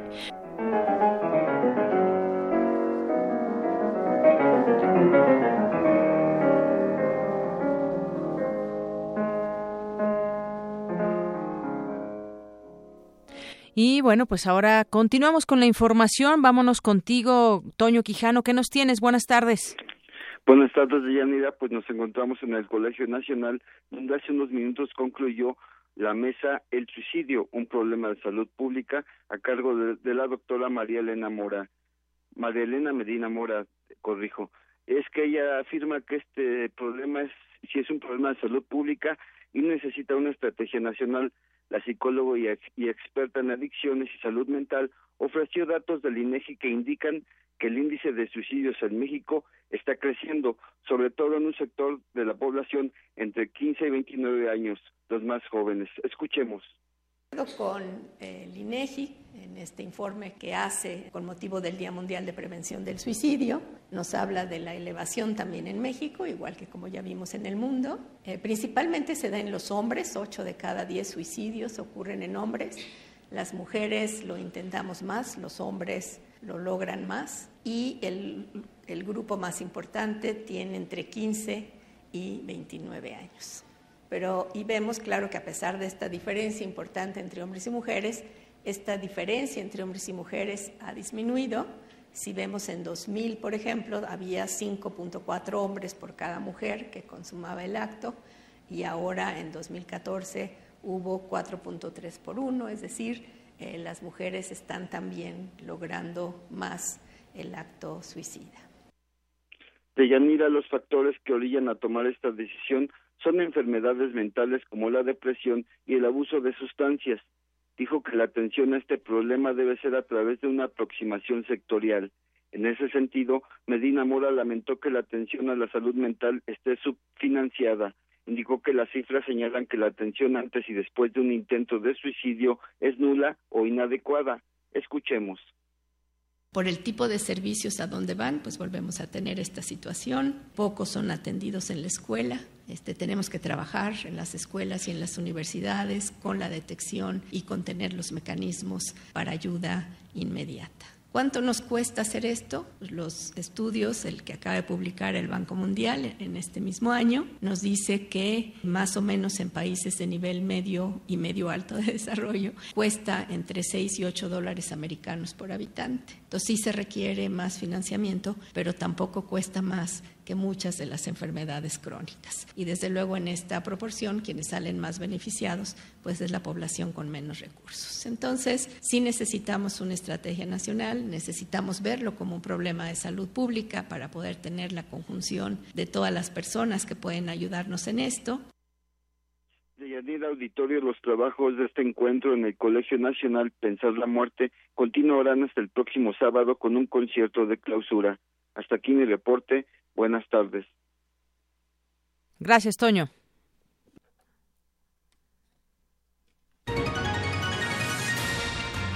Global RU.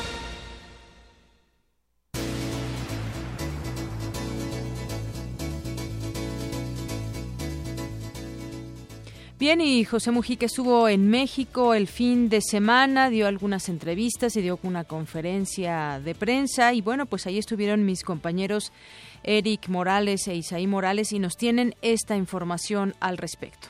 El expresidente de Uruguay, José Mujica, consideró que quienes quieren dedicarse a la política para hacerse ricos, mejor deben buscar actividades comerciales o industriales. Al respecto, planteó que los políticos deben vivir como la mayoría del pueblo y no como una minoría privilegiada. La Biblioteca José Vasconcelos fue el escenario para recibir en la Ciudad de México a uno de los personajes más icónicos de nuestro tiempo, quien presentó el libro Una oveja negra al poder, escrito por sus compatriotas Andrés Daza y Ernesto Tulbovitz, obra llena de anécdotas y una visión íntima del hombre que gobernó Uruguay de 2010 a 2015. La historia de Mujica se recrea en su paso por los años 60, cuando se integró a la movilización guerrillera Movimiento de Liberación Nacional Tupámaros, con la que participó en operaciones que derivaron en su estancia en prisión de 15 años. Este referente de la izquierda uruguaya y del mundo, que vive en una casa con piso de tierra y cosecha sus propias hortalizas para autoconsumo, llegó al poder tras crear el movimiento de participación popular en un frente amplio. Luego de ser electo diputado en 1994, ascendió a la presidencia al haber obtenido más del 52% de los votos. En rueda de medios el fin de semana, Radio UNAM preguntó al exmandatario su perspectiva sobre el respeto a los derechos humanos en América Latina. Quisiera preguntarle, después de un siglo XX doloroso en, en muchos sentidos para América Latina, llena de dictaduras militares y después en un siglo XXI donde pareciera que la democracia ha llegado a muchos países eh, y sigue habiendo asesinatos de periodistas, feminicidios, desapariciones forzadas. ¿Cómo está, cómo evalúa usted el, el panorama de los derechos humanos en nuestra América Latina? Los derechos humanos con los periodistas y los derechos humanos con los pobres condenados en el reparto, que no llegan a la categoría de ningún ruido en ninguna prensa del mundo y que están por ahí.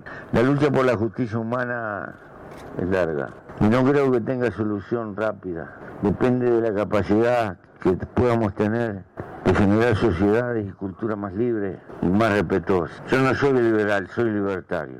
Pero hay gente que cree que se arreglan estas cosas persiguiendo gente. No. Eh, pero esa cultura abierta es de gente con el alma verdaderamente fuerte. Y el alma de los que tienen mucha plata rápida suele no ser fuerte. También se refirió a los gobiernos progresistas de la región y aludió a la transición política en Brasil, Paraguay y Argentina. A la corta o a la larga, los pueblos van a encontrar el camino de volver a retomar. Y puede ser que algunas de las conquistas de estos años se pierdan, pero no todas. No creo que los 40 millones que dejaron de ser pobres en Brasil este, se vayan de cabeza y vayan a ser pobres. Algunas cosas perderemos, pero otras van a quedar definitivamente. Por eso creo que es un terreno de lucha. En torno a la participación de las mujeres en la política, Pepe, como lo llaman en su país, aseguró que todas las sociedades son machistas, aunque poco a poco se han transformado más por presiones que por convicción. Yo no soy partidario de regalarle nada a las mujeres, porque eso las denigra. En algunos países hacen como un reparto por cuotas y esto y el otro, pero eso lleva que como no la pueden llenar ponen cualquier cosa y, y cualquier cosa no prestigia a la mujer y la mujer que asume un cargo tiene que ser brillante, porque es la manera de defender el género ante, ante los ojos públicos. Radio UNAM también lo interrogó en torno a los beneficios que ha traído a Uruguay la regulación de la marihuana. Buenas tardes, señor presidente. En el Senado continúa la discusión en torno al uso medicinal de la marihuana. ¿Qué beneficios ha traído a Uruguay la, legalización de, esta droga? ¿Esto podría aportar al combate al narcotráfico? Gracias.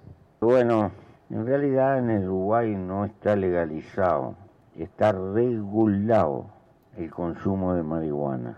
Hasta ahora, antes de esa medida, en Uruguay había unos 150 mil consumidores, más o menos, y estaba prohibido.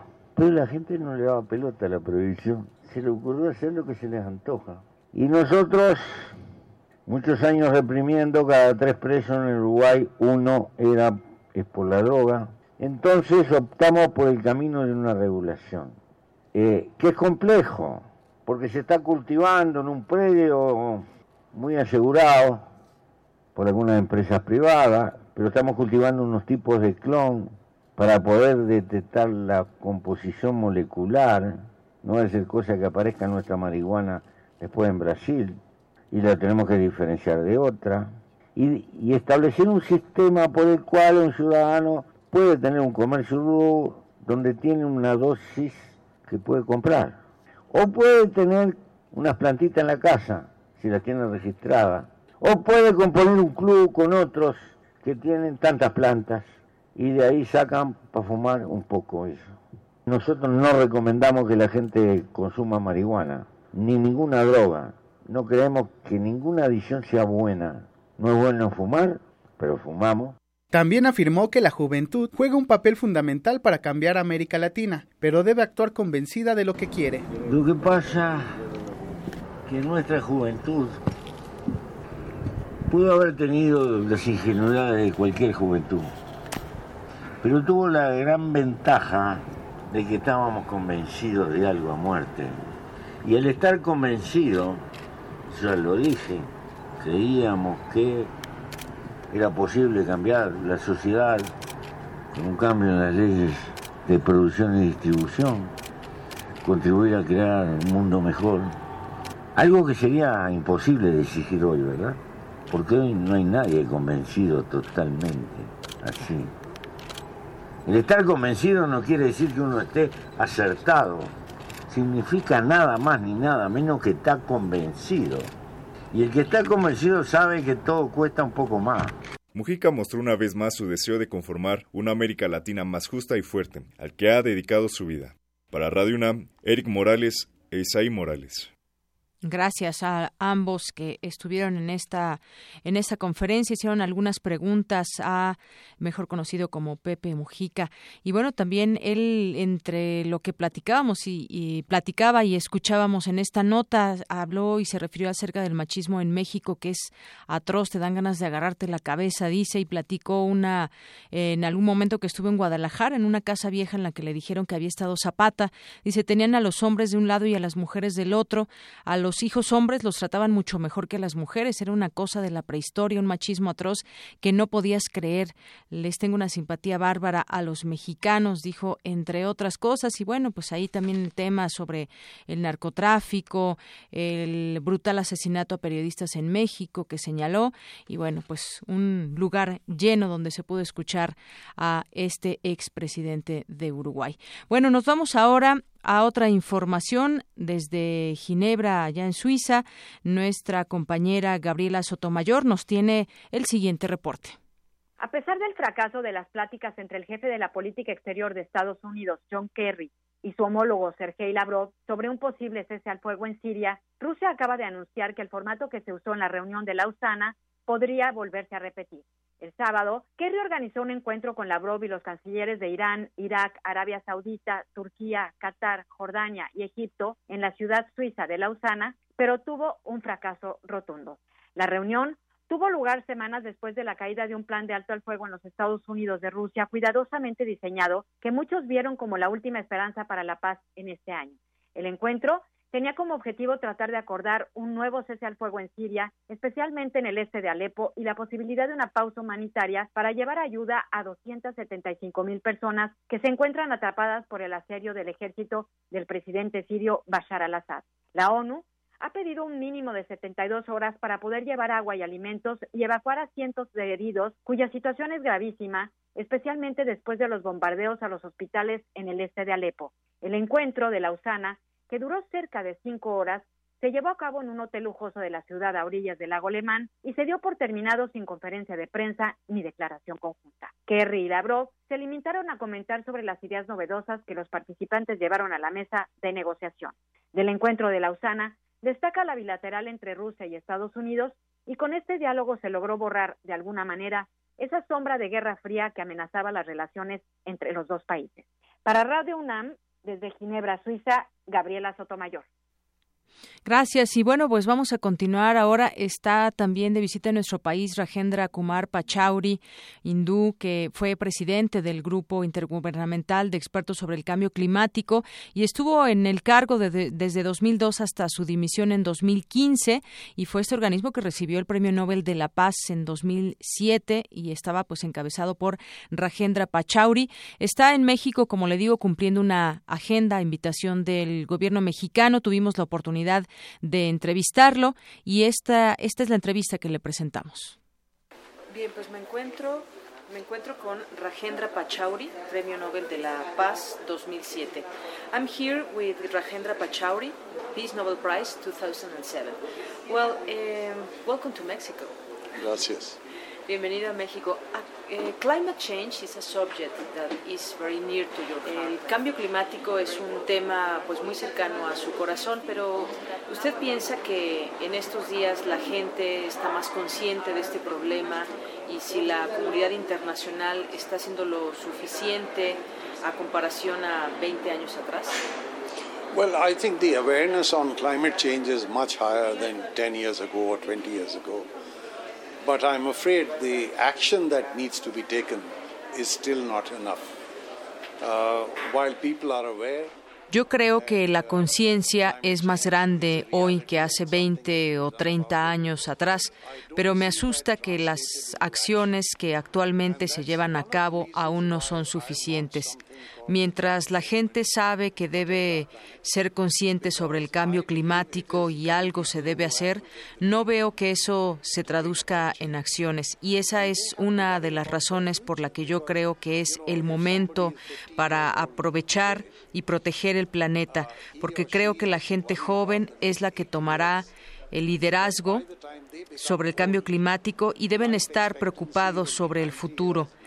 Alguien que tenga 15 años debe preocuparse por los siguientes 18 años, porque después se harán viejos y la expectativa de vida será de 80 a 90 años. Así que deben de preocuparse por este planeta y lo que debemos hacer no es para los siguientes 5 años o 10 años, sino preocuparnos por los siguientes 75 años.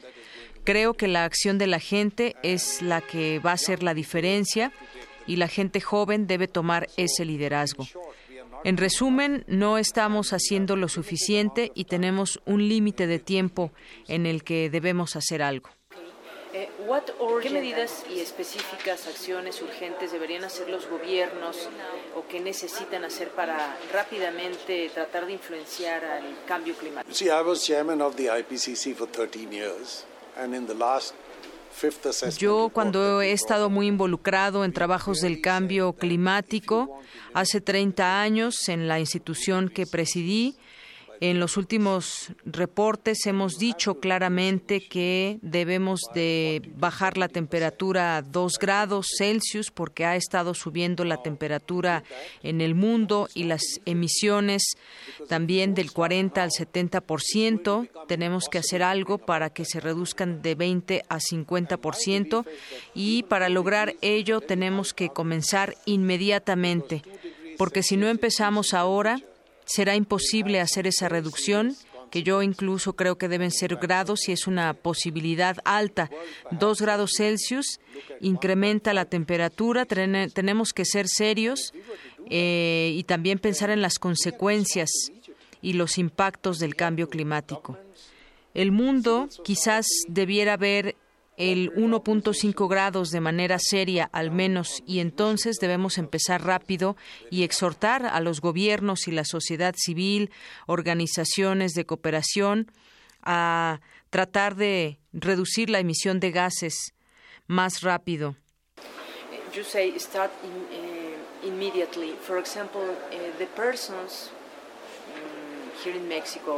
¿Cómo podemos ayudar en nuestro cotidiano las personas en México y en el mundo? ¿Qué acciones podemos hacer? Well, firstly, I mean, if you look at the lights in this hotel, yes. firstly, they should be efficient lights. They should use LED. They are not. Yeah. And secondly, there is a lot that you can do to cut down waste. Now, in a new building, you can, I have myself been involved in this, you can design a building which would consume 40% less energy without sacrificing comfort. And in an old building, with retrofits, you can cut down energy consumption by 15 to 20%. We have to improve our public transport. Si ves, las luces de este hotel deberían ser eh, deberían ser luces LED, eficientar la luz eléctrica, y sin embargo no las tiene. Y en segundo lugar, hay mucho que podemos hacer en no gastar energía, desarrollar, por ejemplo, los nuevos edificios utilizando 40% menos energía sin sacrificar la comodidad, o en los edificios viejos 15 a 13% se puede ahorrar energía en el consumo. Tenemos que mejorar también el transporte público, porque los autos ocupan mucho espacio y podemos privilegiar también el uso de la bicicleta, espacios para peatones. Estuve en el centro y estuve muy contento de ver que en una parte los automóviles no pueden circular. Eso es muy bueno.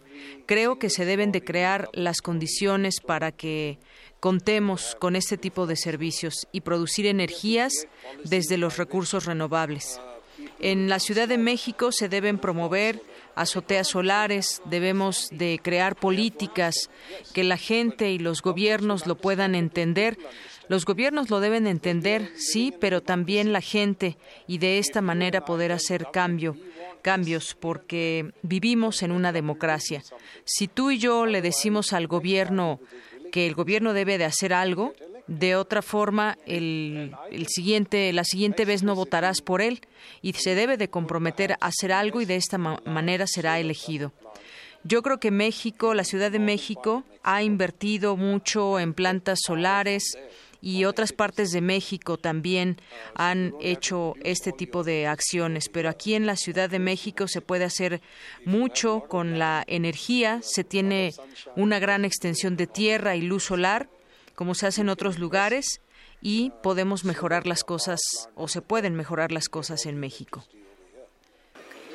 So, concreting, if we are uh, aware, if we are conscious as a society, we can do something yes. now, and we are on time. Very, we have very little time.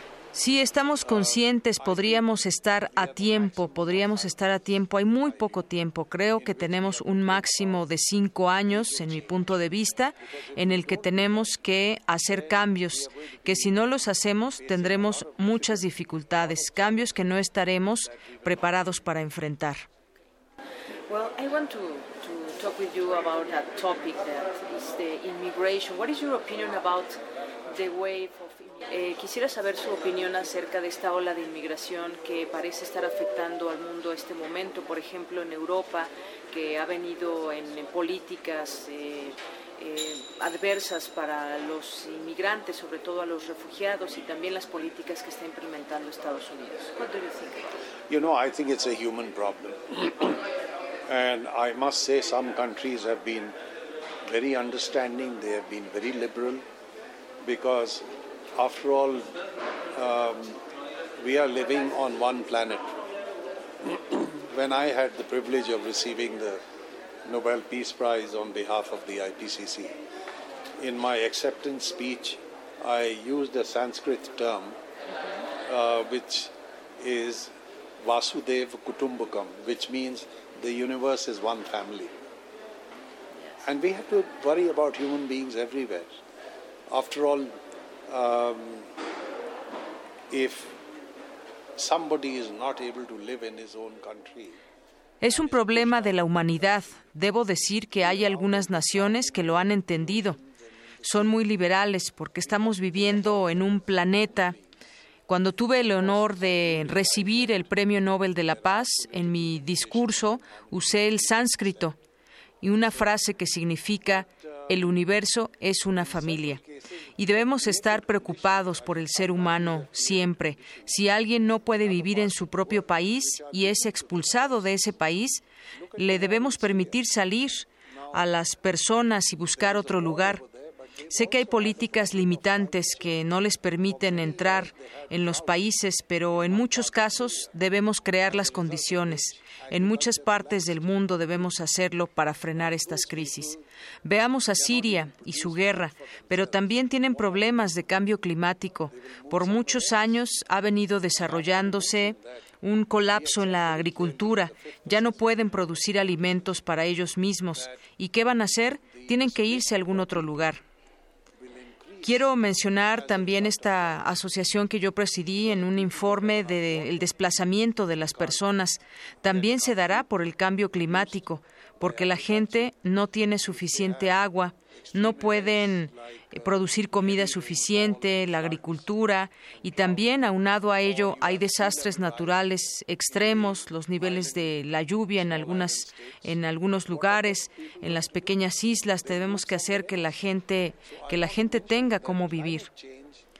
El cambio climático también quiero mencionar trae trae como resultado que salgan más personas y que haya más refugiados.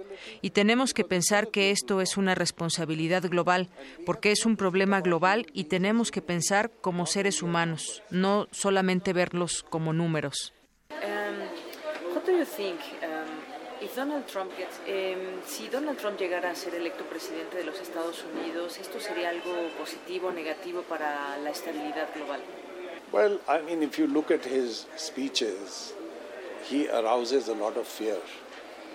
I mean, on the issue of climate change, he doesn't believe that human beings are causing climate change. I mean, yes, in human society, in the dark ages, people believed that the earth is flat. They didn't believe that the Si ves sus discursos, son de mucho temor. En el caso del cambio climático, no cree incluso que afecte esto a, los países, es decir, en, en, la sociedad, en épocas, en épocas anteriores, la gente pensaba que la Tierra era plana, no redonda. Había gente que mataba por defender ese punto de vista y no debemos repetir eso. Si un líder no tiene conocimiento, hay razones para tener miedo y eso, eso, eso me asusta. Y usted como un hombre de paz y viendo que el terrorismo se ha incrementado en el mundo, ¿cómo es que podemos atacar este problema? You know, I think uh, terrorism has a number of reasons. Uh, I think we have to look at the basic roots of the problem. There are some countries which are providing money to terrorists. And I think we should stop supporting those countries. Yo creo que el terrorismo tiene varias razones. Debemos de ver las principales rutas.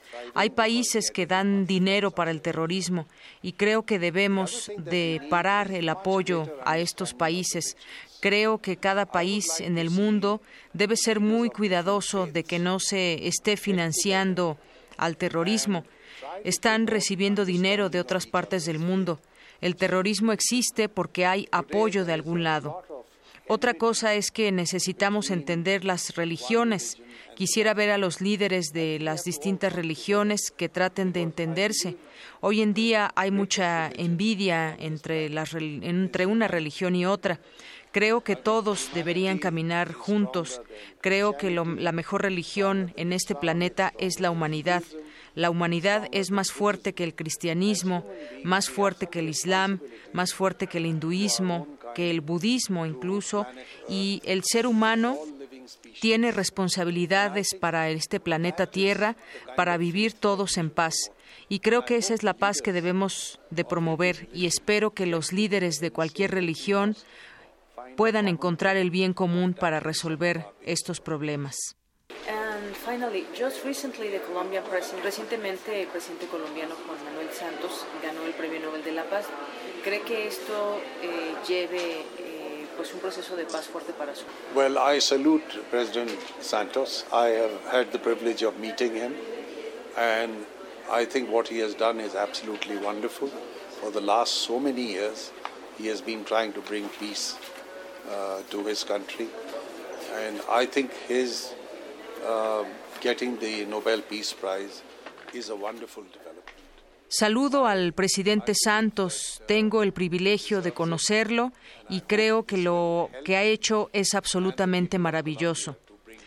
Esto traerá paz a su país. Creo que el Premio Nobel de la Paz es un, es un gran desarrollo para este país y creo que esto ayudará a Colombia He ido a este país muchas veces, es una nación hermosa, tiene todo lo que quieren y la paz los hará un país de más desarrollo, de más éxito. Le deseo lo mejor al presidente Santos.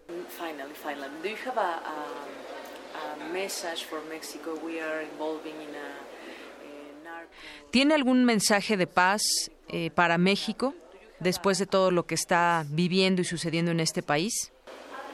I think one has to look at the strengths and weaknesses of any society. And my belief is Mexico as a society has more strengths than weaknesses. You have a beautiful culture, you have a beautiful history and traditions, um, and I think you have some wonderful leaders. Um, I believe the family structure in Mexico is very strong, and that is the building block in which to create a future and a new society. Yes, you have problems, as do many other countries in the world, but may I say, some of your problems are caused by some other countries as well. They are not problems that you have created. And I think this requires a dialogue, it requires cooperation with other countries. México es una sociedad más fuerte, es más fuerte que sus debilidades y tiene una gran historia, una gran cultura, tradiciones. Yo creo, yo creo que tiene grandes líderes. La estructura familiar, en el caso de México, es muy fuerte y ese es un pilar para su sociedad y su futuro. Sí tiene problemas, como todas las naciones del mundo. Puedo decir que sus problemas también son causados por otros países. No son problemas que solo ustedes han creado y creo que se requiere diálogo, cooperación con otros países y espero que sean capaces de ello. Conozco algunos líderes mexicanos, como el caso de Calderón, el doctor Mancera, López Obrador, a él lo conozco extremadamente bien, a Patricia Espinosa, son grandes líderes y yo creo que están haciendo mucho por México, me siento muy optimista de su sociedad y creo que tienen un gran futuro. Okay, Rajendra Pachauri, thank you very much. Thank you.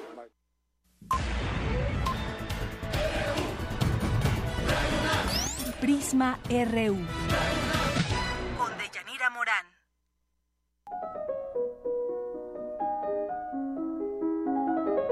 Cartografía RU con Otto Cázares.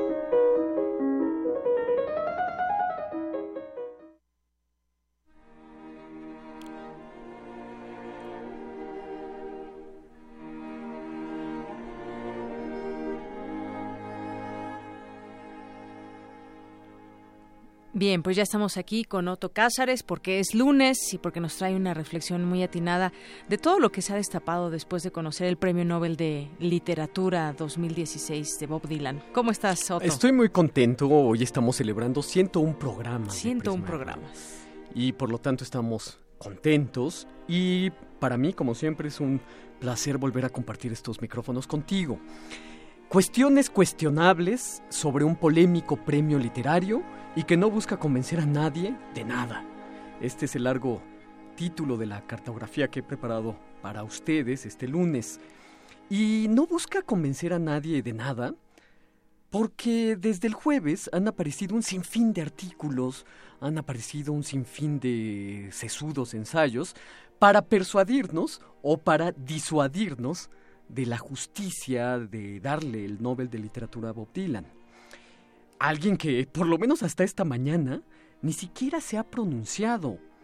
Con su silencio algo queda bien claro. El Premio Nobel de Literatura a Bob Dylan es un problema nuestro, no suyo. La Academia Sueca incluso lleva días tratando de ponerse en contacto con Bob Dylan sin éxito. Este año el máximo galardón de las letras tuvo una vocación polémica, y eso hay que celebrarlo. La Academia tomó una decisión que a algunos les pareció sutilmente demente. Una decisión con el travieso placer de dejar boquiabiertos a todos. Digamos algo primero sobre el Premio Nobel de Literatura. Es desde luego un premio con fuerza germinativa. Hace nacer lectores para fundamentales autores que de otro modo no hubiéramos conocido. Pero también es un premio que puede oscilar entre la pedantería culterana y la celebración geopolítica merced a la literatura. Buena parte del gremio literario aplaudió la decisión y yo creo que lo aplaudió con tal de que no se le entregara el galardón a Murakami, alguien que, también hay que decirlo, es un gran escritor, con tal de que no se le pida lo que no tiene. Otro sector se enojó o de plano se rió, con sorna. Y otros tantos hablaron de trovadores y troveros medievales, hablaron de Orfeo, de los Aedas, de los Rapsodas, en fin, buscaron la manera de no desdeñar o de no caer en el tan temido conservadurismo.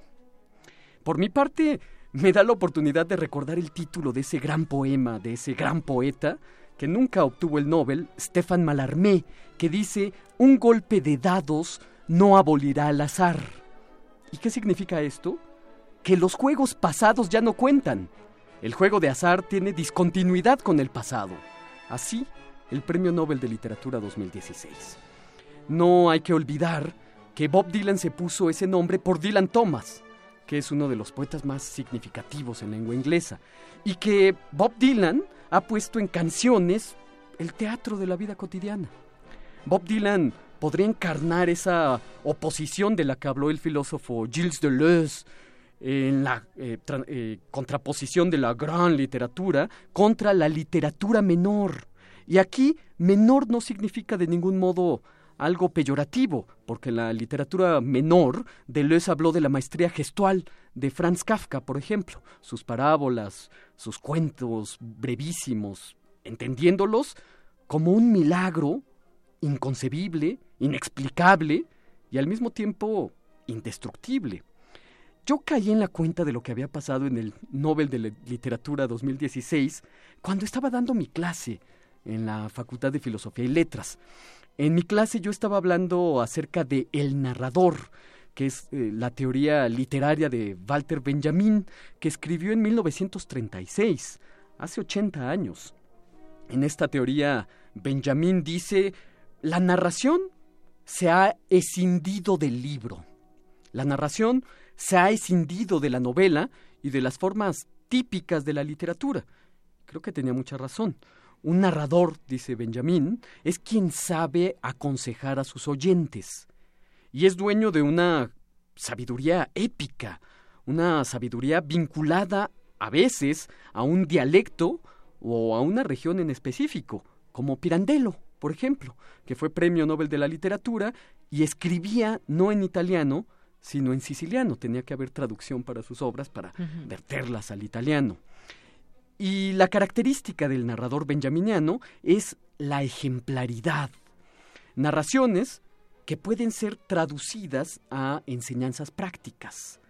Explicar o ayudar a vivir mejor. ¿Y qué es vivir mejor? Pues eso que hacía Montaigne en sus ensayos y que hace Bob Dylan en sus canciones. Quitar inconsciencia o quitar tosquedad a nuestros interiores aturdidos. Hay que comprender las reflexiones de Walter Benjamin, del narrador, al crisol del momento en que escribió su teoría literario. Joyce había publicado el importante Ulises, que más que una narración, es un conjunto de problemas literarios que se plantean y se resuelven a través de la escritura. Robert Musil, que escribió El hombre sin atributos en 1930, dijo, los escritores ya no queremos narrar nada. Ahí está precisamente este acerto benjaminiano de que la narración se ha ido por un lado y la escritura, la novela, se ha ido por otro. Para Benjamin, el verdadero tesoro es lo oralmente transmisible, no lo escrito. Eso que solo puede ser captado en la palabra hablada. Y además hay un punto importante. El arte de narrar estriba, dice Benjamin, en el arte de narrar las historias una y otra vez como las canciones que se corean a miles de voces por años, una y otra vez. Y la memoria viene a sellar la facultad narradora, porque la narración es un, un recuerdo que encuentra un heredero. Y dice Benjamin, algo hermoso, que espero que los estremezca a todos en casa o en sus automóviles, la narración oral y merced a la memoria, le cambia el rostro a la muerte. Eh, además, el narrador es la encarnación de un discurso vivo. Tenemos la voz viva, corpórea del autor. Él es el testimonio físico de la experiencia. El arte de narrar historias es tratar de mantener la narración lo más alejada posible de toda explicación mientras la narración se produce. Pienso en discos como Blonde on Blonde, precioso, o el disco Slow Train Coming, que son cadenas de experiencias, y miles y miles corean esas palabras al unísono. ¿Es esto suficiente para un Nobel? Yo no lo sé. No intento, como dije, convencer a nadie. Eso sí, ¿quién puede decir sin que le tiemble la voz qué es la literatura a principios del siglo XXI? ¿Es legítimo pedirle a un autor que escriba lo más cercano al canon literario? ¿Cómo se establece el canon literario? Tratar de entender las condiciones de la existencia a través de la palabra. Y con eso basta. El narrador es el que va, es el que viene, el que deambula y yerra como la luna. Eso lo dijo Thomas Mann, premio Nobel en, de 1929 y escritor que pertenece, por supuesto, al canon literario. Yo no sé, digo todo esto para intentar inclinarme o convencerme de algo. Yo solo quiero decir lo siguiente, y que quede bien claro. Yo soy de los de la opinión de que los galardones carecen de interés y que más le valdría a los creadores que su presea sea su obra. Y por el silencio de Bob Dylan, el silencio ante el premio Nobel, esto me hace pensar que así es para él. Así es. Bueno, Otto, pues muchas gracias por esta reflexión. De nada y hasta el próximo lunes, querida Deyanira. Hasta el próximo lunes y repito, me encantó tu, tu reflexión y hasta hoy pues no se sabe todavía de Bob Dylan. Sí, y que probablemente no asista. No acudió al, al Oscar, no acudió al Príncipe de Asturias. Así es. Entonces, vamos a ver, puede que no asista. Gracias, Otto. Zarpazo RU.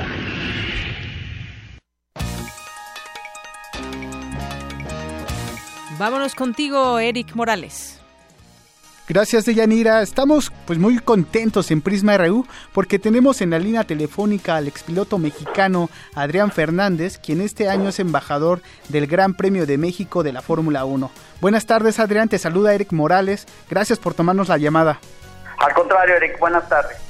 Pues ya estamos a poco menos de dos semanas para el Gran Premio de nuestro país. Ya hay grandes expectativas porque el año pasado fue catalogado como el mejor evento de la Fórmula 1 dentro del campeonato y además este año tú eres embajador. Sí, la verdad muy contentos de, estar apoyando el Gran Premio de México que eh, estoy seguro van a estar peleando otra vez el primer lugar este año, están organizándolo muy bien. Ahora pues ya es un año donde ellos aprendieron mucho de los de lo que pasó el año pasado. Eh, ya no están con la, con la prisa y con la presión de terminar el circuito. Eh, para mí colaborar con ellos es, es, muy bonito porque no nada más por, por, por estar dentro del autódromo que me dio dar mis primeras eh, vueltas, sino también por lo que acaba de pasar que mencionaste de, de la curva 12, que, que la nombraron después es en honor a mi carrera y es algo pues muy bonito ser reconocido por tu país y, pues para mí eso trae mucha gente que ha estado ahí detrás del automovilismo mexicano apoyándolo y, es una bendición tener un, automovilismo como lo tenemos hoy en día. Oye, sin duda, eh, pues México se posiciona de nuevo como una sede importante para el automovilismo mundial, ¿no, Adrián? Sí, México está viviendo el mejor momento del automovilismo este, por mucho en su última etapa, si no yo diría histórico, porque tenemos a cuatro de las categorías más importantes internacionales sancionadas por la FIA participando en nuestro país, tenemos pilotos en todo el mundo participando a, nivel eh, importante. Y tenemos un semillero con la Fórmula 4 y otras categorías de pilotos mexicanos que están eh, que están haciendo sus pininos y que de, mucho, mucho talento. Entonces, para nosotros hay una gran responsabilidad de seguir apoyando y seguir eh, ayudando a que esto siga creciendo para tenerlo por muchos años más. Oye, y precisamente de los pilotos mexicanos que mencionas, ¿cómo crees que les vayan a Sergio Pérez y Esteban Gutiérrez en esta edición del Gran Premio de México? Pues yo creo que ellos dos van a llegar muy bien al Gran Premio de México. Eh, Checo trae un buen momento, eh, ha estado muy sólido, muy este, al, al igual que el equipo, están, pero están, han, subido su nivel en las últimas 3, 4 carreras. Entonces traen un buen momento. Eh, y Esteban, eh, yo siento que México, las cosas, esperemos que desde, yo estoy seguro que desde ya desde Austin, pero yo creo que Esteban también van a llegar fuertes porque también el, el, el Haas estuvo muy fuerte en la última carrera. Entonces, pues esperamos obviamente buen resultado para los mexicanos y eso le va a dar un, un sabor más, más especial al Gran Premio. ¿Tú crees que alguno de ellos llegue al podio? Pues este, a nivel, a nivel, eh, si no pasa nada adelante es muy difícil porque ninguno de ellos está en un equipo eh, de los que están dentro de los seis primeros. O sea, si Ferrari, Red Bull, eh, Mercedes terminan, es muy, muy difícil. Sin embargo, si hay una arrancada, pasa algo y hay una ciertas circunstancias, puede pasar, pero por nivel competitivo y no por, por falta de pilotos, sino por falta de equipo es muy difícil. Oye, y el año pasado se lo llevó Nico Rosberg. ¿Crees que vuelva a repetir, sobre todo porque ahora va, va en primer lugar?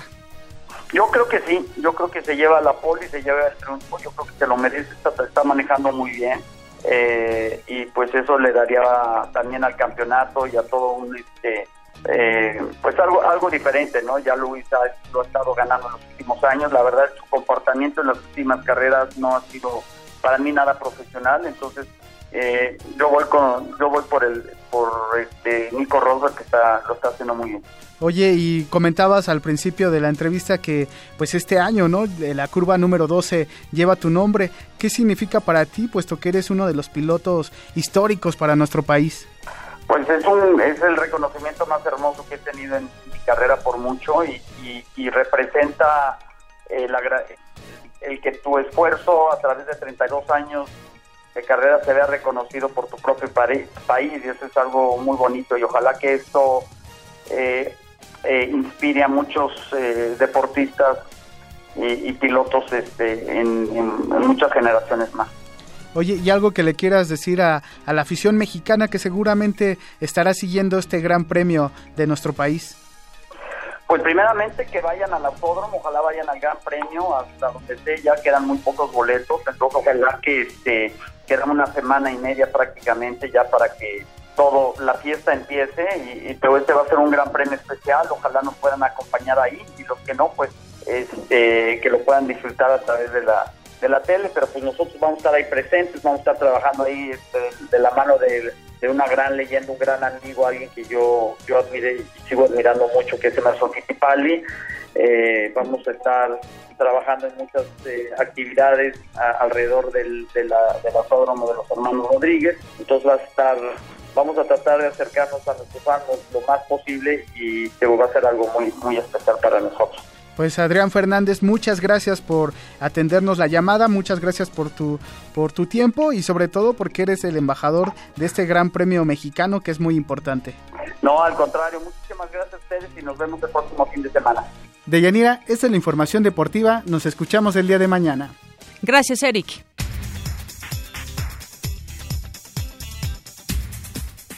Nos vamos ahora con Vicky Sánchez, el resumen final. Adelante, Vicky. Sí, gracias, Deyanira. Buenas tardes. Este lunes la Suprema Justicia de Estados Unidos avaló la extradición de Shen Li Yegon a México, acusado de delitos como importación ilegal de precursores químicos y lavado de dinero, tras rechazar por segunda vez un recurso de apelación presentada por el ex empresario farmacéutico.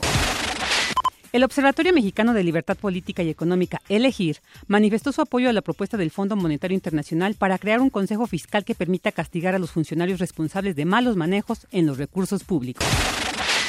Tras el asesinato del juez federal en el municipio de Metepec, el presidente de la Suprema Corte de Justicia de la Nación, Luis María Aguilar Morales, solicitó mayores condiciones de seguridad para los juzgadores en México.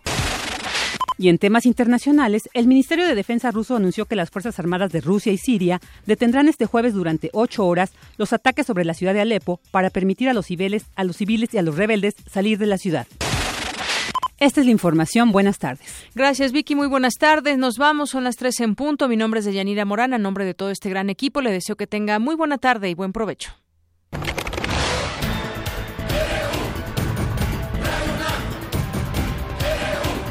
Prisma RU, los perfiles del acontecer universitario de México y el mundo en una frecuencia. De lunes a viernes, de una a 3 de la tarde. Radio UNAM, clásicamente informativa.